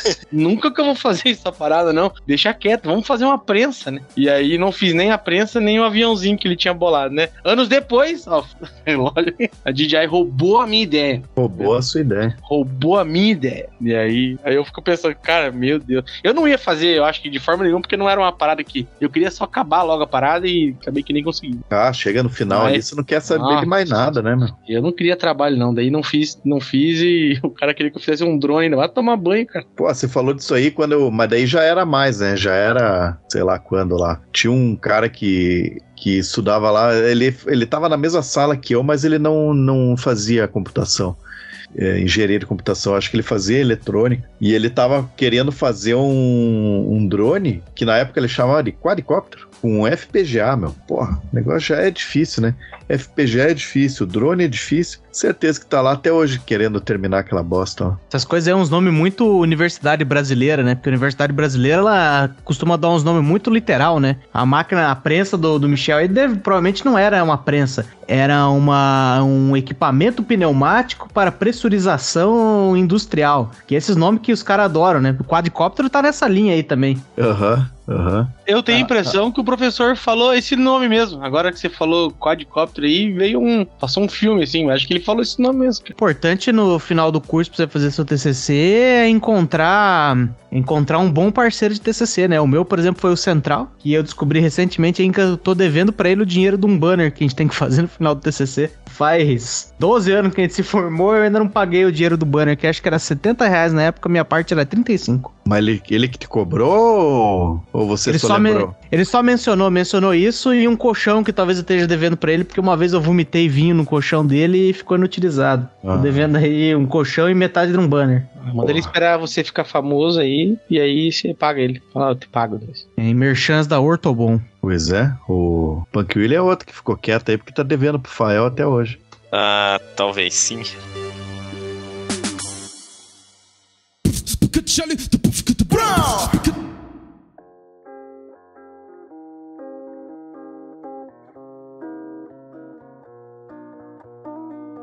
Tá aí, ó, tá aí. A gente tá, tá seguindo muito o, o- a linha temporal aí, mas isso não é necessário. Vamos falar de evento relevante aí, gente. Porque, por exemplo, em 2013, eu obviamente conheci o Michel, que eu conheço desde 1989, talvez 1990, porque eu não lembro como nos meus primeiros meses ali. E, e conheci a Ricardo Farinhaque, porque a gente É entrou como estagiário junto em 2011 numa determinada empresa de Não, eu petróleo. entrei um ano depois de você. Ah, você entrou depois? É. Mas ali em 2013 a gente já, já se conhecia, no começo Já. de 2013. É, mas os demais aí. É, e a Demorou sua, um e eu vou, eu vou repetir uma história que sua esposa já ouviu acho que umas 87 vezes. Era quarta-feira, era de lei. O Shide ele sentava na minha frente, assim, só que como era aquelas baias, assim, imagina, deve dar o que aquilo lá, um metro e meio de altura, talvez? Um pouquinho mais. É, é. E daí tinha aquelas baias ali, todo, toda quarta-feira era, era de praxe. O Shade só levantava a cabeça por cima das baias assim, ó, olhava pra mim e falava: Sabe que dia é hoje, né? Hoje é quarta-feira. E a gente ia fazer happy hour no. Happy hour na 24 horas. Tinha E o- double. Quarta-feira Aham, tinha double. E a gente e era sempre assim, do tipo, quer dizer, obviamente que não era sempre assim, que chega uma hora que você já, já aceita a ideia, né? Mas era do tipo, uh, começo lá você pensa, pá, vou ali, tomo dois chopp ali pra conhecer a galera, que eu sou estagiário e vou embora. E era sempre, a gente sempre ia embora, tipo, 11 h meia-noite, né? Que era a hora que Era. fechava o botequinho. É, exatamente.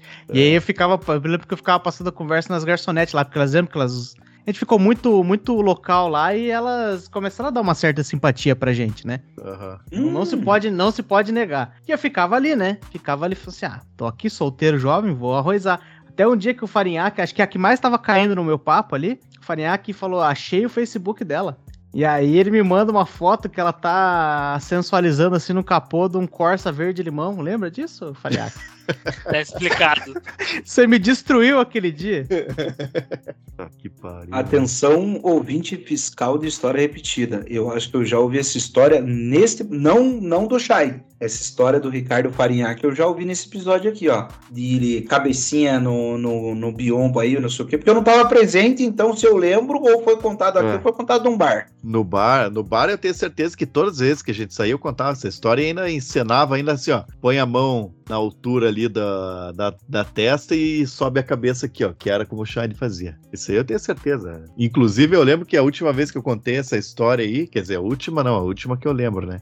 Foi lá no seu, o que que era? Seu Prudente. Seu Prudente, belíssimo bar do centro de Curitiba, Boêmio, Boêmio. Porra, bom, hein? Foi lá que eu E- dei o último porrete em vocês de, de rabo de galo. É verdade. É Foi o verdade. dia que o Rodine saiu Ô, rabo vomitando, de galo é bom. saiu vomitando preto no táxi. É. Você vê que não é de. Não era um, um negócio recente, aquela história do Shai de, do Shai de sempre a- ajeitar os happy hour. E, assim como aconteceu naquela vez em 2013, aconteceu também na, na agiotagem moderna ali, que quando o cara mudou de empresa e foi embora, acabou o happy hour. Aí, ó, não, zero coincidências, hein? Sempre tem um bobão lá que vai tentar levar, mas não tem. Não, no, cara, a galera já não vai mais na onda ali. Ele não tem aquele. Não o passa cara, confiança. Pois é, ele nem subia a cabeça por cima do, do- da divisória ali, daí complica, né? É que tem gente que precisa ficar de pé pra ver o outro do outro lado, né? Pois é.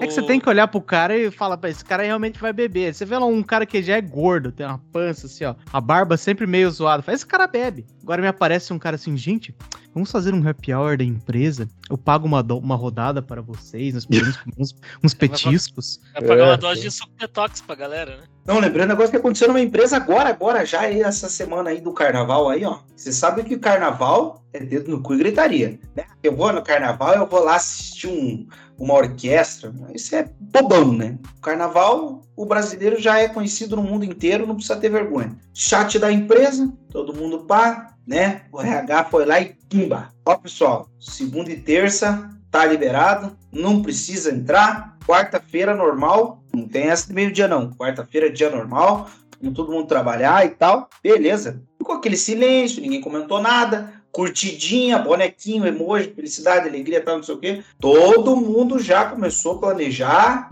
O Corsinha parado na beira da praia de Matinhos com som alto e pó e energético, é, cavalo branco com não sei o que, aquele som aquelas cornetas estourando, baixaria, coisa fera. Aí o cara manda assim um comentário no, no post oficial do RH. Bora lá curtir um Carna Rock. Quem curte? Ah, meu, se você curte rock, vá pra puta que te pariu. Carnaval é valesca popozuda dentro do cu e, e, e vodka vagabunda, rapaz. Essa galera de TI não dá, né? Porra, galera, eu descobri que a galera aqui está se vestindo de zumbi, né, meu? Puta parada massa. É Podia ser lamentável. pior, cara. O cara podia falar, vai ter um sambô. Nossa. Não, Ué, pior é que o um. Punk Williams foi no Sambo esse tempo, uma facada nas nossas costas. Pior que esses dias, foi no dia seguinte do Punk Willis ter ido no Sambô. Eu tava na casa do meu irmão e daí tinham lá uns amigos dele lá e tal. E, e tinha um cara lá que curtia Sambô. Eu falei, você manja que Sambô não, não é legal, né? Você não, não devia curtir isso não. Pois é, mas seguindo na, na, na timeline aí, ó. Aí no ano de 2015, eu entrei no Banco Britânico, que naquela época se chamava ainda Banco Britânico. E ali eu conheci duas figuras. Duas figuras. Eu conheci o General Maciel, que trabalhava pelo menos no nosso turno. Trabalhava ali no mesmo turno. Eu nem lembro, acho que eu trabalhava no, Late Shift. Você não trabalhava no Late Shift? Trabalhava, Maciel? Eu- sim, senhor. Eu Tava era no um Late dos- Shift também? Eu era um dos idealizadores daquela, da- daquela pizza lá, cara. Mas Não, Late Shift era tipo, coisa. Mas A Late Shift pizza era de coisa. grango, a pizza de grango é exclusividade do tio Fábio. Grango. Virou um meme. Ele viu um typo no, no, no chat lá, no, no- nas coisas que virou piada aqui. Chama, pediu uma pizza de grango, a galera todo dia pedia pizza de grango. Ô, peraí, peraí, peraí. Tem que fazer uma correção aqui, hein? Shade mandou um no Banco Britânico que se chama Banco Britânico. Mas é o Banco Britânico que se chama Hong Kong e Xangai, porra. Tem nada de É. britânico nessa porra aí. É, o- é, esse é um ponto válido. É, um, é o Banco Britânico que se chama Duas Cidades Asiáticas, né? Exato, exato. Você nunca foi nas casas China em Curitiba? Um spoiler pra você, não tem. Bom, de chinês, eu ia falar que não tem nada de chinês, você entra lá, só tem chinês. Pois é. Esquece o que eu falei. Mas nessa época eu achei que o Maciel não tava no late shift, porque late shift era coisa de otário, né? E você já tinha um tempo de empresa, né? Apesar Mas de ser otário. você ia falar isso, cara. Otário não é. não muda com o tempo, cara. Pois é. Mas como é que era o late shift de vocês? De que hora até que hora que ia? Era cedo, era cedo. Varia- variava de projeto para projeto, né? Que dependia de com quem para quem que você passava. Tinha gente que passava para China, às vezes passava mais cedo, tinha uns que se podia passava para Índia, demorava um pouco mais. Os que eu trabalhava geralmente era das 11 às 8, daí quando entrava o horário de verão mudava pro meio-dia às 9. Nossa. É. Esse era meu shift também. Eu- Esse era meu shift. Eu passava pros chinês, mas os meus chineses tinham problema de acordar cedo, velho. Eu ficava até as 9 horas da noite e nada do chinês. Aí apareciam lá com tudo com cara de sono, você falava assim, porra, meu irmão, quase 10 horas da manhã aí, você tá. Como é que é o negócio aí? Eu acho que é uma xenofobia você falar que eles vinham com cara de sono, mas eu vou deixar passar. É... Mas é, é. Daí o tio Fábio estava nesse esquema aí também do shift. Mas você não tava todo dia no shift. O que, que acontecia, tio Fábio, que eu não te via todo dia? Não, é que eu, eu, eu era modo stealth, né? Eu Voava ficava mais lá no que- meu.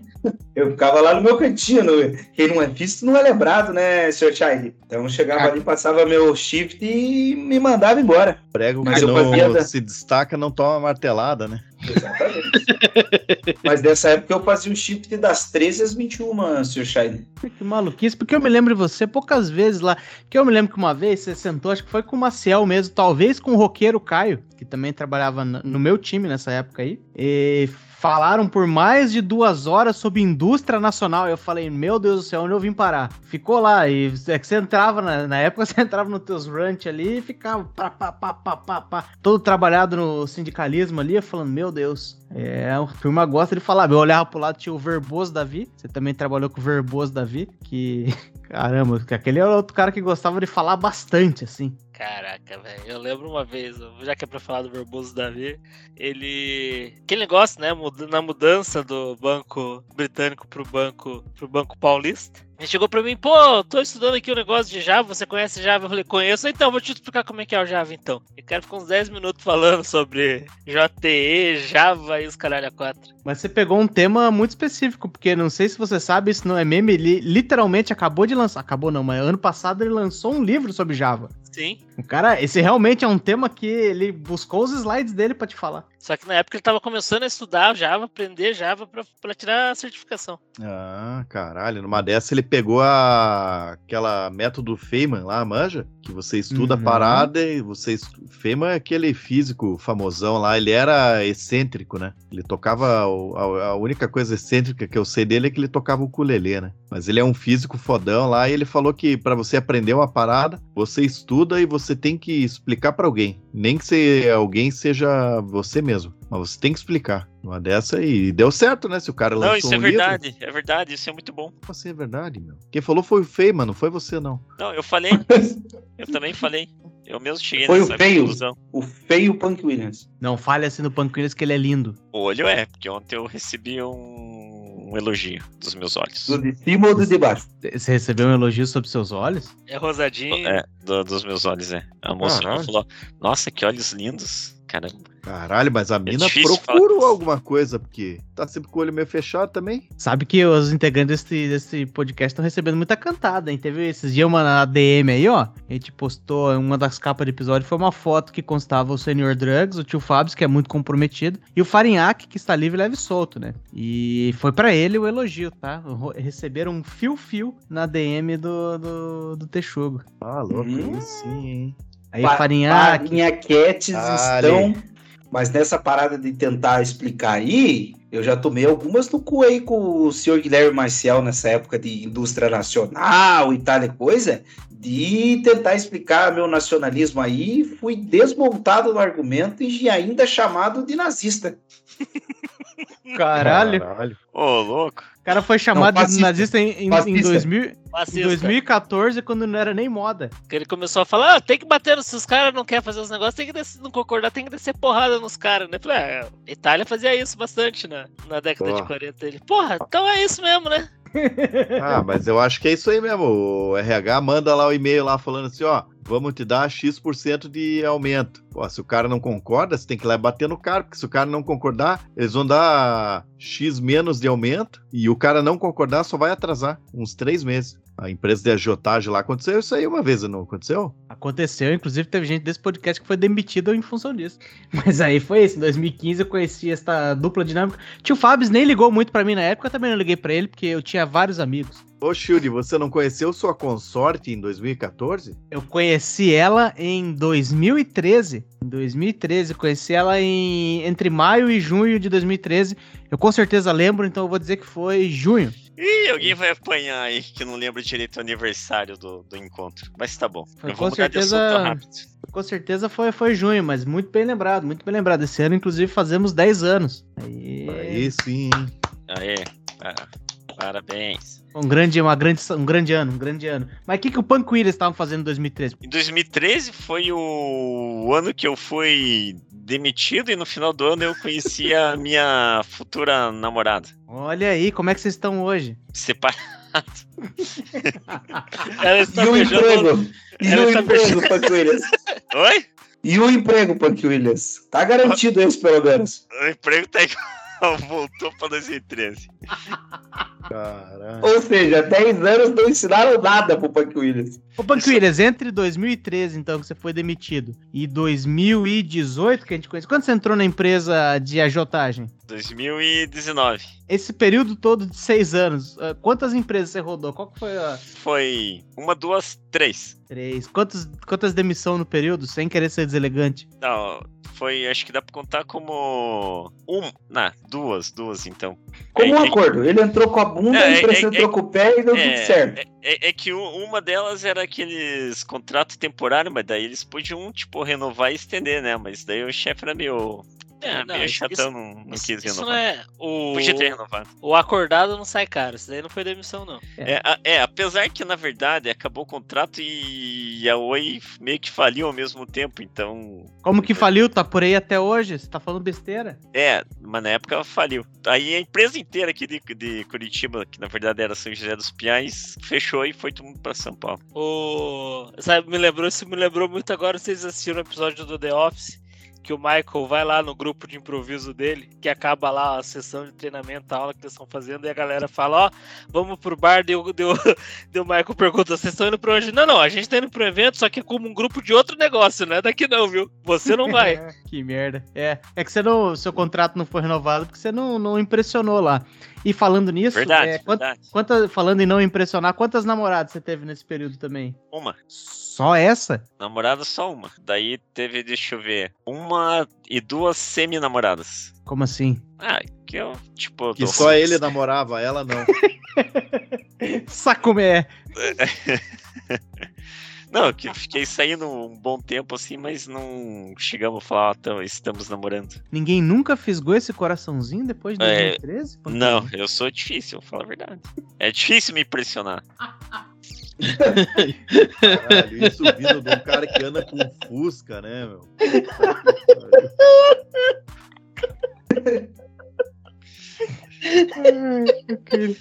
Mas fica aí a dica, se alguém quiser aí fisgar esse coraçãozinho, a DM do Panquilha tá aberta, não tá aberta lá não, Panquilha? Tá aberto, mas tem que ralar. É. Quer dizer, ralar não, né? Ralar não, né? É, a, pessoa tem que ter, como eu diria, tem que ter. Sangue de assim, barato. É, por aí. habilidades mecânicas com Fusca. Saber mexer com alicate e um arame, no mínimo, para não ficar na rua. E não ter Não, nojinho Não, também, né? Não, Panquilha? saber ter um braço forte pra empurrar o Fusca. Já Ah, não. cheiro de gasolina, porque porra. é, um braço forte eu posso te apresentar umas três ou quatro. é. Não, mas pra impressionar mesmo a um ponto de namorar não é fácil. A pessoa tem que ter vários dons e, e skills. Conta aí pra nós então, Paguilhos, agora que você levantou. Tá, que é, não, não é uma coisa, não é receita de bolo. As coisas não são assim no, no coração. Não, mas, que- não, mas vamos lá. O que, que uma menina. é, por exemplo, você toca guitarra numa banda de punk rock. Você precisa de uma menina que gosta de rock? Uma menina roqueira? Como é que seria? Pois é, ela tem que, tem que gostar de rock, porque senão ele não vai conseguir fazer as coisas junto e curtir as músicas junto e ter o mesmo tipo de sentimento. Então ela tem que gostar um pouco, né? Carna rock. Tem que ser carna rock, carnaval normal, de jeito comum. Não, pode curtir carnaval normal, mas, tipo, se agora você vai curtir um rock e a guria não curte nada, pô, daí fica estranho o rolê, daí vai ser palha, né? É, Boa, tem que boa. Pelo É, menos não que- odiar. Pelo menos não odiar, né? Porque É, É. o Punk Willis é o cara que no aniversário do Rodine tava dançando com umas cocotinhas lá, danças de coreografia. É. Ela não pode estranhar, tá rolando o carnaval lá, um mega funk no som do carro na beira da praia, de repente o Punk Williams puxa o violão e ela fala. É, É, isso aí, é, isso Vamos tocar um. Toca um Dar Estranho. É isso aí. Tá, mas peraí, então vamos lá. Então tem que gostar um pouquinho de rock ali, talvez. Você é uma pessoa que anda muito de ônibus por aí, porque só eu sei que você tem carro, você tem teu Fusca, mas você não se, não se furta a andar de ônibus quando necessário, certo? Certo. Então a menina tem que ter uma certa simplicidade pra entender que de vez em quando ela vai de carro, de vez em quando ela vai de ônibus, é isso? Exato. Boa, boa. E também eu sei que você faz muita coisa natural. Eu vejo, eu sigo seu Instagram aqui, tá sempre andando de pedalando por aí, fazendo umas trilhas. Então a menina também não pode ter medo de se enfiar no meio do mato, né? Exato, não, mas isso é, é só é só qualidades pra ela, né? Vai fazer bem pra ela. Porque daí ela vai, consequentemente, ela vai ter um corpo massa, né? Boa. Então não Boa. é uma coisa que ela tem que aguentar, é uma coisa que é, é um direcionamento bom pra ela mesmo, né? Não é uma coisa que ela vai fazer pra me agradar. Então, basicamente, assim, então essa menina tem que gostar de rock, não, não tem problema de andar de ônibus, não tem medo de se enfiar no meio do mato. É, cuidado, menina, você podia ser vítima do maníaco do parque em 1996, mas hoje você tem a oportunidade de namorar o Punk Williams. Então, vamos lá. Se sobreviveu ao maníaco do parque, aproveita. A idade tá batendo também, dá, dá certo com a idade do Punk Williams. Por falar em Punk Williams, eu faço aniversário dia 19 de fevereiro. Não sei se é bom relatar isso aqui no ao vivo assim, sei lá, né? Sabe Deus, mas tá bom. Não, nós vamos fazer pro seu Não, aniversário ó, esse ano. Mas tá Você fez aniversário dia 19 de fevereiro. É. Ó, mas ó, 19 de fevereiro de 2014 foi quando o, a, a empresa Facebook anunciou a compra do WhatsApp. Isso, pô, teve uma mudança bem grande, assim, na, na, na tecnologia, na tecnologia e desenrolar da, da- da- das empresas. Sim, sim, sabe? Cara, você não sabe quanto isso foi importante, porque em 2013 eu lembro de ver um post de alguém bater uma foto e falou assim: Olha só essa foto, é... você pode meter um filtro anos 70. Daí Era tipo uma foto da Avenida Paulista, assim, com filtro de anos 70. Eu falei: Caramba, eu quero ser capaz de fazer isso nas minhas fotos. E aí eu falei: Como que eu faço pra fazer isso? Daí tava lá: Instagram, você precisa ter o Instagram. Daí Eu falei: Hum. Mas na época eu tinha um Nokia que não eu- tinha nem, eu- nem acesso deixa- à internet. Deixa eu adivinhar o que, que você pensou, Shine. Ah. Tamo no futuro, chegamos no futuro, daqui não tem mais pra onde ir. Isso nem era a forma final do Instagram, mas eu falei assim: não, eu quero, quero bater uma foto que pareça anos 70. Quero, quero fazer isso. E aí eu falei assim: bom, eu teria que comprar um tal desse smartphone de que os jovens tanto falam, mas naquela época era muito caro. Eu falei assim: mesmo trabalhando na empresa de petróleo, ganhando um belíssimo salário pra época, é, um iPhone custava mil reais. Eu falei: não, muito dinheiro pra dar num, num celular, né? Muito dinheiro. Aí eu contactei Celina, a melhor importadora de Curitiba, que deve estar na, na, na ativa aí ainda, hein? E falei, moça, me veja lá um iPod. Acho que eu paguei 400 no iPod. Que fazia mais nada a não ser ter um Instagram e ouvir música e tudo mais. E aí, a partir dali, eu tive meu. Pra, pra poder tirar foto com filtro antigo, por causa, pra ter o Instagram, eu comprei um iPod.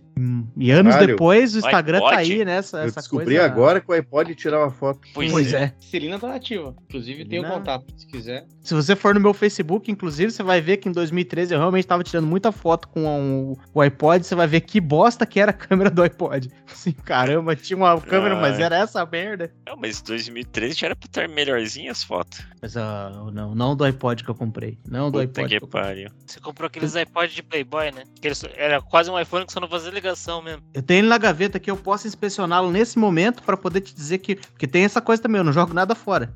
Afinal de contas, que foi 400 reais, porra. Por- Porque, é. Então, porque eu lembro que em 2013, um pouquinho antes ali, 2012, acho que eu já tinha comprado o celular que era aquele. Já tinha aquele S2 da, da Samsung, que tinha foto relativamente boa. Não, já tinha câmeras muito boas. Eu estou- o que eu tô deixando bem claro aqui é que eu não tinha, não estava com ímpeto de gastar nenhum desse dinheiro. Mas era um celular, e se eu comprei, não era tão caro. Porque Eu era acho que, pra celulares, acho que os celulares da Samsung era mais barato que o iPod Touch de Playboy que você comprou, cara. Pois é, com certeza. É, mas eu tinha pensa- um Samsung Galaxy Ace. Eu vou falar que é nessa época aí, mas talvez não fosse. Mas, meu, que merda de celular. Meu Deus. Mas ó, veja os valores que eu falei. O iPhone era menos de mil conto na época. Era mil e pouco, talvez. Mil conto era um de segunda mão, já que era quando você pegava do cara que comprava todo ano, né? Ele queria, queria vender no próximo. É... Mas é, pô, mil conto hoje em dia você paga no iPhone. Mas também o dólar era dois, dois reais, né? Era muito tempo atrás isso. Eu comprei um usado desse pra sua irmã quando eu fui naquela viagem, não. Ah, É louco, verdade. falou da tua irmã. Peraí, em 2013 Lá em você. cima da irmã. Eu fui em 2012. Ah, 2012 foi Não, mentira, Japão. mentira, mentira, mentira, mentira. Foi 2013, é, 2013 mesmo. Aí, ó. 2013 você foi pro fevereiro, Japão, olha aí. Fevereiro 13. isso aí. Um abraço pra irmã do, do CEO. Ô, vagabundo. Um abraço só, pô. Ela não Não. gosta de rock. Nem de Fusca. Ah, Um ano de ônibus. Eu tava aqui pensando um pouquinho eles falando Nem daí, eu, eu, eu tô na mesma empresa ah, desde 2012, tô no mesmo emprego. Caralho, sério? Joga, jogou na cara, hein? Cuzão pra caralho. Desde, Não, dois- é. desde 2012 eu passei por, ó, uma, duas. Peraí. Uma, duas, três, quatro, cinco. Tô na sexta. Pois é. Mas ele que tá entrando no mercado de TI tem que entender agora, desde já, que não é que você, não é você que decide quando você sai não, hein? Mas sabe o que, que é a parada? Eu, eu tô entendendo isso aí, talvez eu vá pra isso mesmo. Mas é, a minha empresa me intimou também a fazer uma parada dessa área, porque eles estão querendo buscar no mercado, mas preferem pegar alguém de dentro. Eles estão planejando uma demissão em massa daqui uns três anos, eles precisam contratar um monte de gente para poder mandar embora. É que ensinar a Bíblia pros caras não tá dando certo, né? Você precisa produzir alguma coisa. Pois é. Porra, apareceu um piloto de empilhadeira melhor que você lá, daí ficou chato pra você, né? Pô, você não sabe É. umas coisas de computador, assim? Computador. Não manja mexer no Excel? Não sabe fazer Ar-condicionado. Impressora aqui também tá com defeito. Ó, mas aí então em 2015 eu entrei ali no, no Banco Britânico, conheci essas duas figuras, comeu muita pizza, porque tinha a promoção da pizza em dobro lá da, da Pizzaria Flavor, que a gente já comentou aqui muito várias vezes. boa, muito boa por sinal. Da caixa que mancha a mesa, a blusa, a mão. Que é isso, é. E aí. Mas mancha, mancha de sabor, mancha de alegria. um abraço aí, patrocina nós, Pizzaria Flavor. Cara, a, a, a caixa da pizza que, que vinha com a meia quatro queijos, meia pepperoni, a, a gordura pingava da caixa, velho. Era Que transparente a caixa, né? eu lembro que era tão barato, primeiro, que tinha essa promoção em dobro, e eu não lembro quantas pessoas eram, mas era uma parada assim. Que aí todo mundo, quando chegava o motoqueiro, a gente descia lá na recepção pra poder cada um passar o seu VR. Que o cara, se precisasse passar pra 10 pessoas, ele passava. E aí eu, eu lembro que uma vez deu tipo um 8 e pouco, 9 conto por cabeça. O cara falou, puta, o mínimo é 10. Daí ele passou uns 10 lá. E, é, cara, era extremamente barato. E você comia muita pizza. E, e eu sou, né, desde sempre a- o mesmo ímpeto por comida. Eu ia pra 8, 9 pedaços ali, porque pô, zero controle. Já né? teve, já teve vez de ir dois motoboy e acho que uma foi o dono da pizzaria levar de carro, não foi? É, Guilherme Marcel. Era uns negócios assim, cara. Eu lembro que quando o dia que a gente descobriu que o mínimo que eles pagar, passavam era 10 reais, a gente pedia coca a mais pra dar o dezão por, por cabeça. Grandes tempos. Daí aconteceu uma certa venda, né, pra um banco brasileiro. O negócio meio que explodiu. Eu ainda fiquei por ali até 2017, mas aí nós vamos pra empresa de agiotagem. Entramos na empresa de agio- agiotagem. Primeiro fui eu. Na verdade, eu não fui o primeiro, que todo mundo tava pulando. te interromper para te agradecer, Chay. Eu vou te interromper mesmo para te agradecer por ter passado batido por esses anos negros da vida de todos os nossos texugos aqui. Não só os texugos, mas como muitos dos ouvintes não gostariam de relembrar dessa dolorosa fase de nossa vida no Banco Brasileiro, com sede na cidade daquele Criador Todo-Poderoso. Obrigado por esquecer disso e bora para a empresa da Jotagem. É, porque teve muita história boa ali na, na- na- na- no Banco Brasileiro, mas é só história de, de, de- de picaretagem dos outros. Na, da nossa parte, jamais. A história é boa depois que você sai, né? É, quando você tá ali no meio, você tá um pouco desesperado, chega em casa, chora pra esposa, enfim. Mas aí pulei pra empresa de jotagem. Tinha muita gente pulando, havia um certo acordo de cavaleiros, que a nossa empresa, que era uma terceirizadora, é, tinha contratos talvez com esse banco brasileiro, falou, olha gente, não pode ir do banco pra essa empresa aí, hein, ai, ai, ai. E aí a gente falou, não, beleza, nós não estamos indo não. Daí a gente ia, saía do banco, fingia que tava trabalhando de casa por umas semanas pra ninguém ver a gente no prédio, que aliás o prédio das duas empresas era o mesmo. Daí um dia gente falava, ah, apareci aqui, hein, nessa outra empresa, olha que grande maluquice, vocês acharam que eu tava indo pra outra, eu fui pra essa aqui. E aí fui lá. Por algum motivo eu caí nas graças da chefia lá. E ninguém sabe explicar isso até hoje. Ninguém. Puxa saco, puxa saco, sai fora, a gente sabe. É. Chai de, Nossa, chai de a nossa real, chefe não tinha nem saco, pô. a real é a seguinte, a real é a seguinte, ou você puxa saco, ou você puxa carroça. Olha aí, você, ó, tá nos exterior, pá. E eu não, eu tô aqui, continuo puxando carroça. O, é, o que aconteceu foi um combo de puxa-saquismo com um chefe que não tá nem aí porque a galera tá fazendo. Ah, esse cara aí, ah, beleza, vai você mesmo.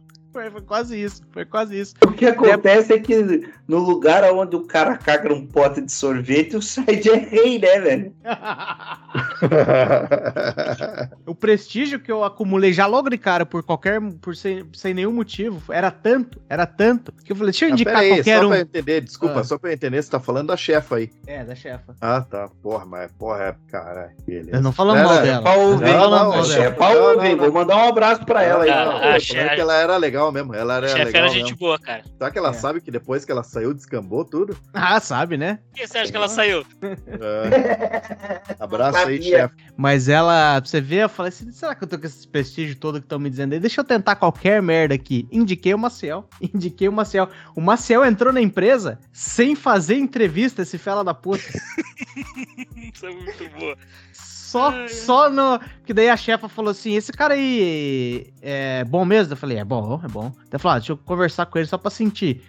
Como é que foi essa conversa aí, Marcelo? Foi uma pesada entrevista? Foi uma pesada entrevista. Ela, tipo, pô, não, tipo, eu te conhecer, beleza? É, Eu não, acho que nem lembro se ela chegou a ver se eu falava inglês ou não. Falou, não, é uma vaga assim, assim, assado, bem de boa. Ufa! Talvez você vai ter que fazer uma entrevista com os gringos lá, né? É porque eu fiz uma entrevista com os gringos, se não me engano. Mas aí Mas- o gringo era, era um chefe que era mais sossegado que ela ainda. Sim. Tanto que ela sabia que ia ser uma balbúrdia, que assim que ela saiu, o tio Fábio entrou. Ela falou: vai virar um ninho de cagalhão, drogado, bêbado. Eu vou pular fora antes que descambe essa porcaria. Pois é, pois é. Aí um pouco depois do Maciel eu trouxe o Farinhaque. Falei assim: ah, tem esse cara aqui, né? Que eu encontrei É. na rua. Eu tinha encontrado você na rua uma semana antes. Falei assim, na- Farinhaque existe. no, na frente do Guaíra ali. Foi, foi, tava andando na Atrás rua, do viu o Goi. Farinhaque, aqueles olhos assim, eu falei, acho que ele não, não me viu, né? Daí Você deu uma cumprimentada, nós trocamos umas palavras aí, eu falei, é, ele viu sim. Aí semana seguinte eu falei, peraí, essa vaga aqui parece que bate com aquele cara lá. aí você fez uma entrevista? Pera aí, pera aí, eu vou testar aqui. Que você vai testando o limite, né? Fala, pô, se o Maciel entrou, vamos baixar essa régua aqui, vamos ver se entra. Aí indiquei o Farinhaque entrou, deu certo o Farinhaque também, peço Uhum. perdão. Mas É, entrou. O, falando da galera que participa, e Barra participou, quando nessa época toda aí, o Fael e o, e o GG já estavam na empresa, né? Já, já estavam. Ele já. Eu, por muito, eu preciso, preciso falar bem sincero. ainda, o Fael não ouve isso aqui, mas se ele ouvir, peço perdão, Fael. É, quando a gente não conhecia muito bem as pessoas de perto, não tinha convivido ainda, a gente tinha algumas impressões. Por exemplo, o GG, a gente tinha a impressão que ele era um cara razoavelmente sério, porque a gente nunca tinha ouvido a voz dele. Eu- E ele, ele era um cara que andava de uma ja- de jaqueta jeans e um bonezinho. Daí eu falei assim, aqueles cara mais velho, mais senhor, né? Mas sem nenhuma perspectiva Careca na vida. ainda. É, Não era, não era, não era porque ele, ele andava de boné, você não via que ele era careca. Quando ele tava de boné, ele parecia um jovem. Quando ele tirava o boné, ele parecia um velho de jaqueta jeans. Eu falei assim, esse cara muda muito fácil. Só os paralamas do sucesso. Exato, porque ele ainda usava um vestígio de cabelo ali.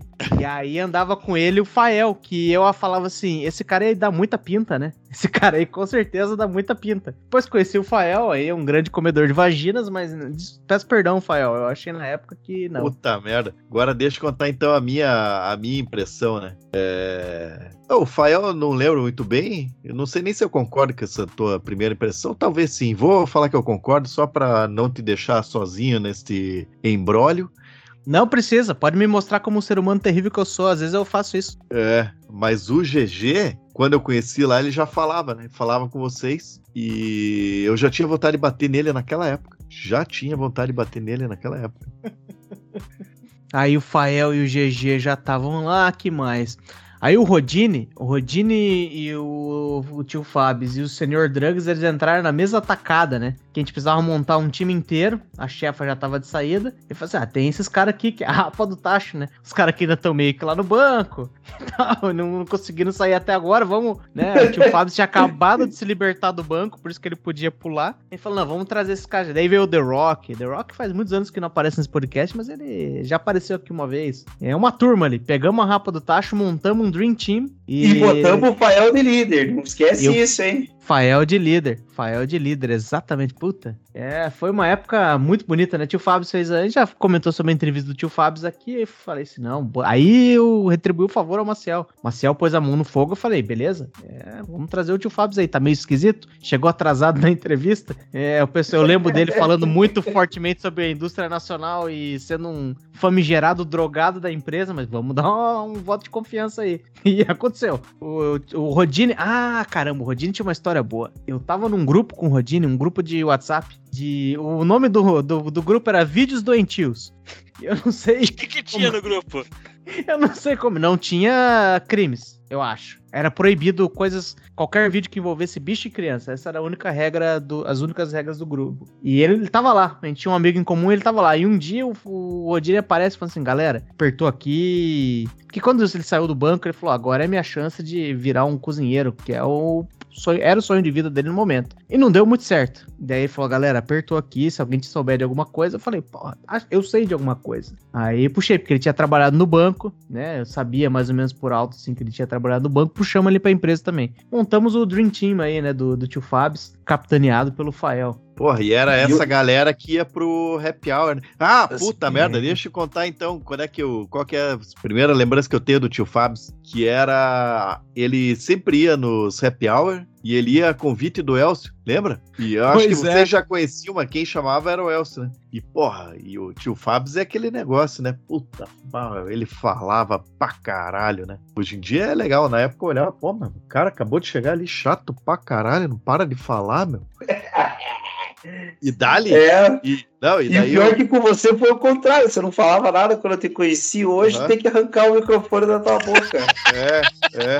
Mas daí sabe que teve uma vez que eu lembro, que ela lá é o. Tipo, foi a, a, a vez assim que mudou, né? Que, eu, que foi uma vez que a gente foi no Barbarã, e daí começou todo mundo a ir embora e tal. E daí o, o GG chegou lá com a sua com a sua namorada, que hoje acho que é a esposa. E daí eles estavam lá e tal. E porra, a gente tava numa mesa no canto, ruimzona a mesa ali. E tava passando um coxa e qualquer bosta lá. E o coxa passando. Coxa sendo coxa, eu acho tava, tava, tava um jogo difícil de assistir.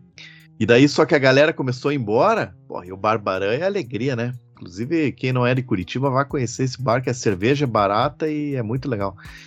Bolinho daí- de carne. Bolinho Pão de com carne. bolinho. Pão com bolinho. Daí, no final, da, no final das contas, ficou só eu, o Elcio e o tio Fábio. Ele lá foi massa. Foi. Pô, Puta esse aí, não foi, esse aí não foi o que o Scheid me contratou antes de eu fazer a entrevista? Acho que foi. Possível. É o tipo de coisa que eu fazia. Não, não foi, não foi o Scheid, não. Foi Quem me senhora? contratou foi a senhora Scheid.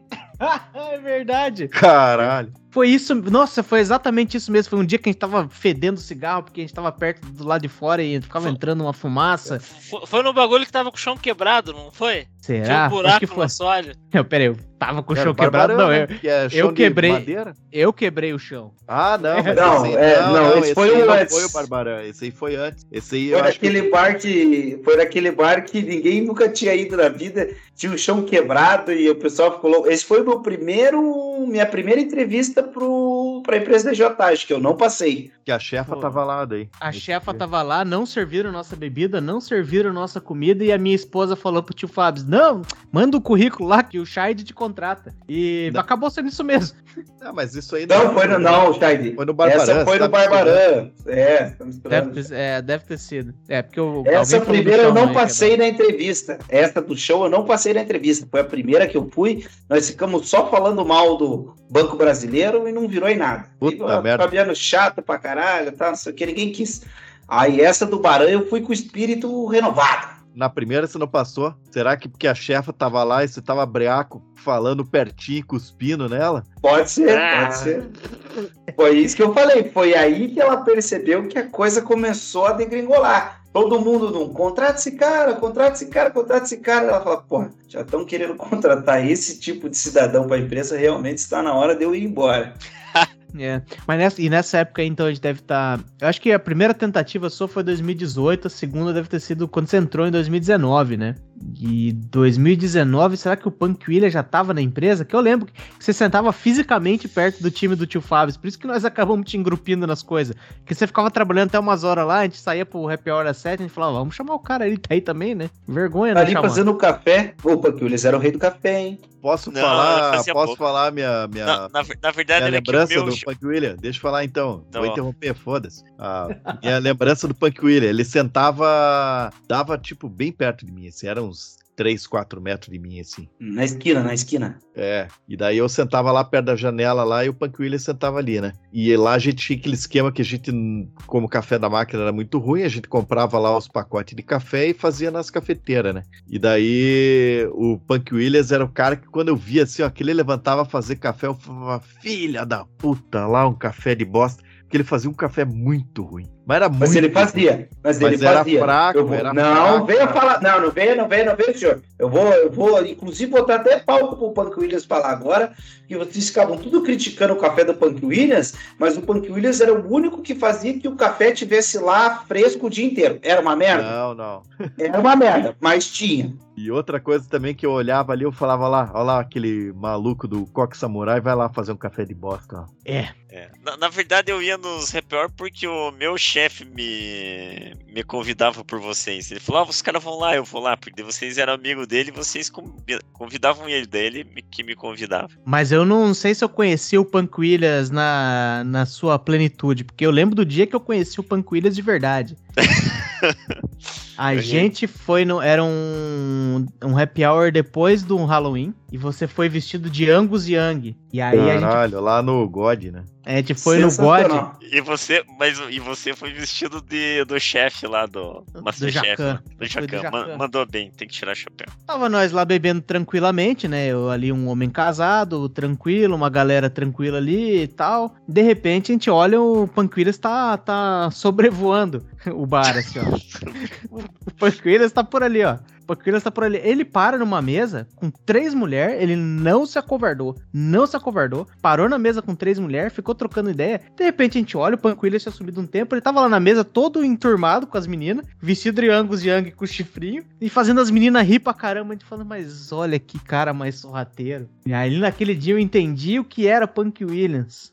Aquele dia ele ganhou a vaga no podcast que ainda nem existia. Pois é. É porque o Punk Williams tem umas histórias diferenciadas, né? O dia que a gente tava no God também, e daí ele assim. E eu ali tomando uma cerveja, uma cerveja. É... Daí, Punk Williams, pega uma cerveja lá. Não, não, não tô muito bem do estômago. Ele assim, será que eles têm água quente? Puxou do bolso da, do peito, assim, ó. Puxou assim um pacotinho de chá. Será que eles têm água quente pra eu fazer um chá? É um chá de boldo ainda.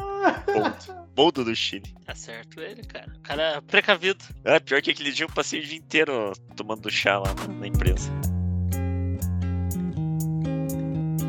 Mas se for jogar aí por alto aí, os últimos 10 anos, caramba, teve as tragédias lá de Mariana e de Brumadinho, é, teve o acidente da, da Chapecoense. É, Pandemia. poxa, pandemia pra caralho. Pandemia pra caralho, pô. Conseguimos passar limpo aí os últimos 10 anos aí, que muita tragédia, muita coisa maluca nas nossas vidas, na vida dos outros, na vida do mundo, nas guerras por aí, não tinha guerra uns tempos atrás, agora tem guerra. A Rússia era só uma piada, agora a Rússia continua sendo É uma outra piada, por piada. outro, por outro motivo. Porra. Há 10 anos atrás, vocês imaginam que o Trump teria sido presidente dos Estados Unidos? Eu nem sabia que ele podia, que ele queria ser. Já foi, já, já, já foi presidente, já foi embora. Há 10 anos, vamos ver aí, quem que era um cara joia que não é mais um cara joia? Rubinho Barrichello. Não, o Rubinho Barrichello é um cara joia. O Rubinho Barrichello tá mais já agora na Stock Car do que no tempo de Fórmula 1. É verdade, a gente não achava ele tão joia 10 anos atrás. O Ele Frota era um cara joia, não é mais um cara joia. E voltou a ser joia. É, a gente sempre, pra mim, ele sempre foi um cara muito joia. Mas houve momentos estranhos ali. O gordo e o magro do Zorra Total era. era Dois caras não é joia, mas agora não é mais, tá certo. 10 anos, 10 anos é muita coisa, né, cara? Uma- Há 10 anos, Restart acho que ainda tava no auge. Hoje quem é Pânico. Restart? Pânico. Pânico era um negócio joia. É, 10 anos, 10 anos é uma vida mesmo, gente. 10 anos é. O que, que será que vai ser daqui 10 anos? O Forte dos Fundos era joia, né? Ah, a Porta do Fundo era a melhor coisa que tinha na internet. Todo mundo se divertia a valer. Muito Porchat, o rei do humor. É. A gente quase, por, por algum breve período, a gente quase achou que o humor carioca podia ser engraçado. Estávamos enganados. Imagine há 10 anos atrás se chegar pra você e falar assim: ah, aquela menina lá vai criar a empresa sua entre linhas. Você não imaginava que aquela garota podia se tornar uma empresária e não imaginava que MC Maiara pararia de cantar. Pois é. E faria collabs. Você, como assim? Collabs e ela não está mais cantando? Mas como assim? Me explique melhor. Colapso É. de velcro. Ou a moça Kinechan do meme do Jefferson Caminhões, hein? Só largamos aí esse barulho, você que vai atrás do Fapelo. E vou dizer, hein? Para todos que estão ouvindo esse podcast, talvez gravando ele, o Fapelo é impressionantemente ágil em subir conteúdo novo lá, hein? Só largo isso aí.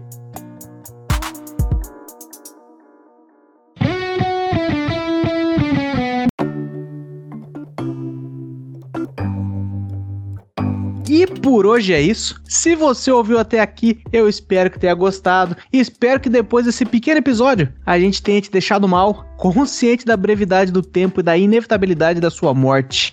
O tempo passa muito rápido, o mundo muda muito em uma década e não tem nada que você possa fazer a respeito. Não importa o quanto você esperneie e tente controlar as coisas, digo mais. Daqui para frente, quanto mais você for abençoado com uma vida longeva, pior vai ser a força da correnteza do rio do tempo e mais inúteis os seus esforços de contê-lo. Se é a sua primeira vez ouvindo nosso podcast e gostou dessa bobajada toda aqui, desde já, muito obrigado. Mais uma vez eu vou insistir, aproveita para maratonar. A gente já tem quase três anos de conteúdo gratuito, extremamente ofensivo e de baixa qualidade, mas começa sempre aqui do episódio mais recente e vai voltando que fica muito mais legal de ouvir. E não se acanhe, nos ajude a espalhar a palavra do Texugo, indicando a gente para mais 10 amiguinhos. Eu duvido que você faz isso e vamos ver se mais pessoas descobrem é, esse nosso pequeno podcast aqui. A gente pode alegrar aí ou entristecer muito ah, os próximos 10 anos da vida de muita gente. Muito obrigado e até a próxima. 10 de janeiro de 2020, antes de começar o merdelê todo, nós fomos jogar uma sinuca lá naquele bar lá dos Rabo de Gala. Bola rola? É, foi, foi nesse dia que começou a tradição. É, até hoje é a minha foto no Google Street, no Google Maps, a minha foto de maior visibilidade, as pessoas olham essa foto, que tem um review meu lá, né? E a minha foto mais visualizada, eles falam, tá aqui um bar onde eu deveria jogar sinuca. Belíssimo dia. Tem uma foto minha de um copo de rabo de galo. Deixa eu até ver se tá aqui. Bola rola. Rola bola. Bola rola Snooker Bar em Curitiba. Vamos ver as fotos aqui. Está dizendo aqui que eu visitei isso há quatro anos. É Isso. Ah, tá aqui, ó. Nossa, uma foto muito bonita de um rabo de galo que eu pedi pro cara. Que eu puxei a carta de drinks. Cheguei lá, puxei a carta de drinks do cara. Falei assim, e aí? É. Não estou reconhecendo, não estou identificando aqui o rabo de galo. Vocês servem rabo de galo? O cara falou, servimos. Chegou lá, meteu, mas ele meteu um copo. Um copo de uísque grandão, assim, de rabo de galo. Rabo de galo é uma dosezinha pra você tomar num shot, né? E talvez seja por isso que eu dei apenas quatro estrelas, não cinco, porque eu sou criterioso. Me deu muito, não gostei. Deixa eu ver aqui. Qual foi, inclusive, o review que eu fiz nesse dia, hein? Os preços são muito bons, principalmente se comparado com os demais estabelecimentos da rua, cuja vida noturna foi reavivada recentemente. É, o ambiente é agradável, as mesas e equipamentos de sinuca estão em excelente estado. O bar não esquece sua proposta principal de ser um bar de sinuca. A comida é boa, a oferta de bebidas abrange também as bebidas mais tradicionais, por isso que tá ali a foto do rabo de galo que eu postei. É um bom ambiente para assistir esportes, jogar sinuca e fazer um happy hour. Não retiro nada do que eu disse. Caralho. Pô, sabe onde que eu fui esses dias? Fui no Noel. Será que é melhor que o Noel? Não deve ser, né? Não é, não. Noel é classiquíssimo pra caramba.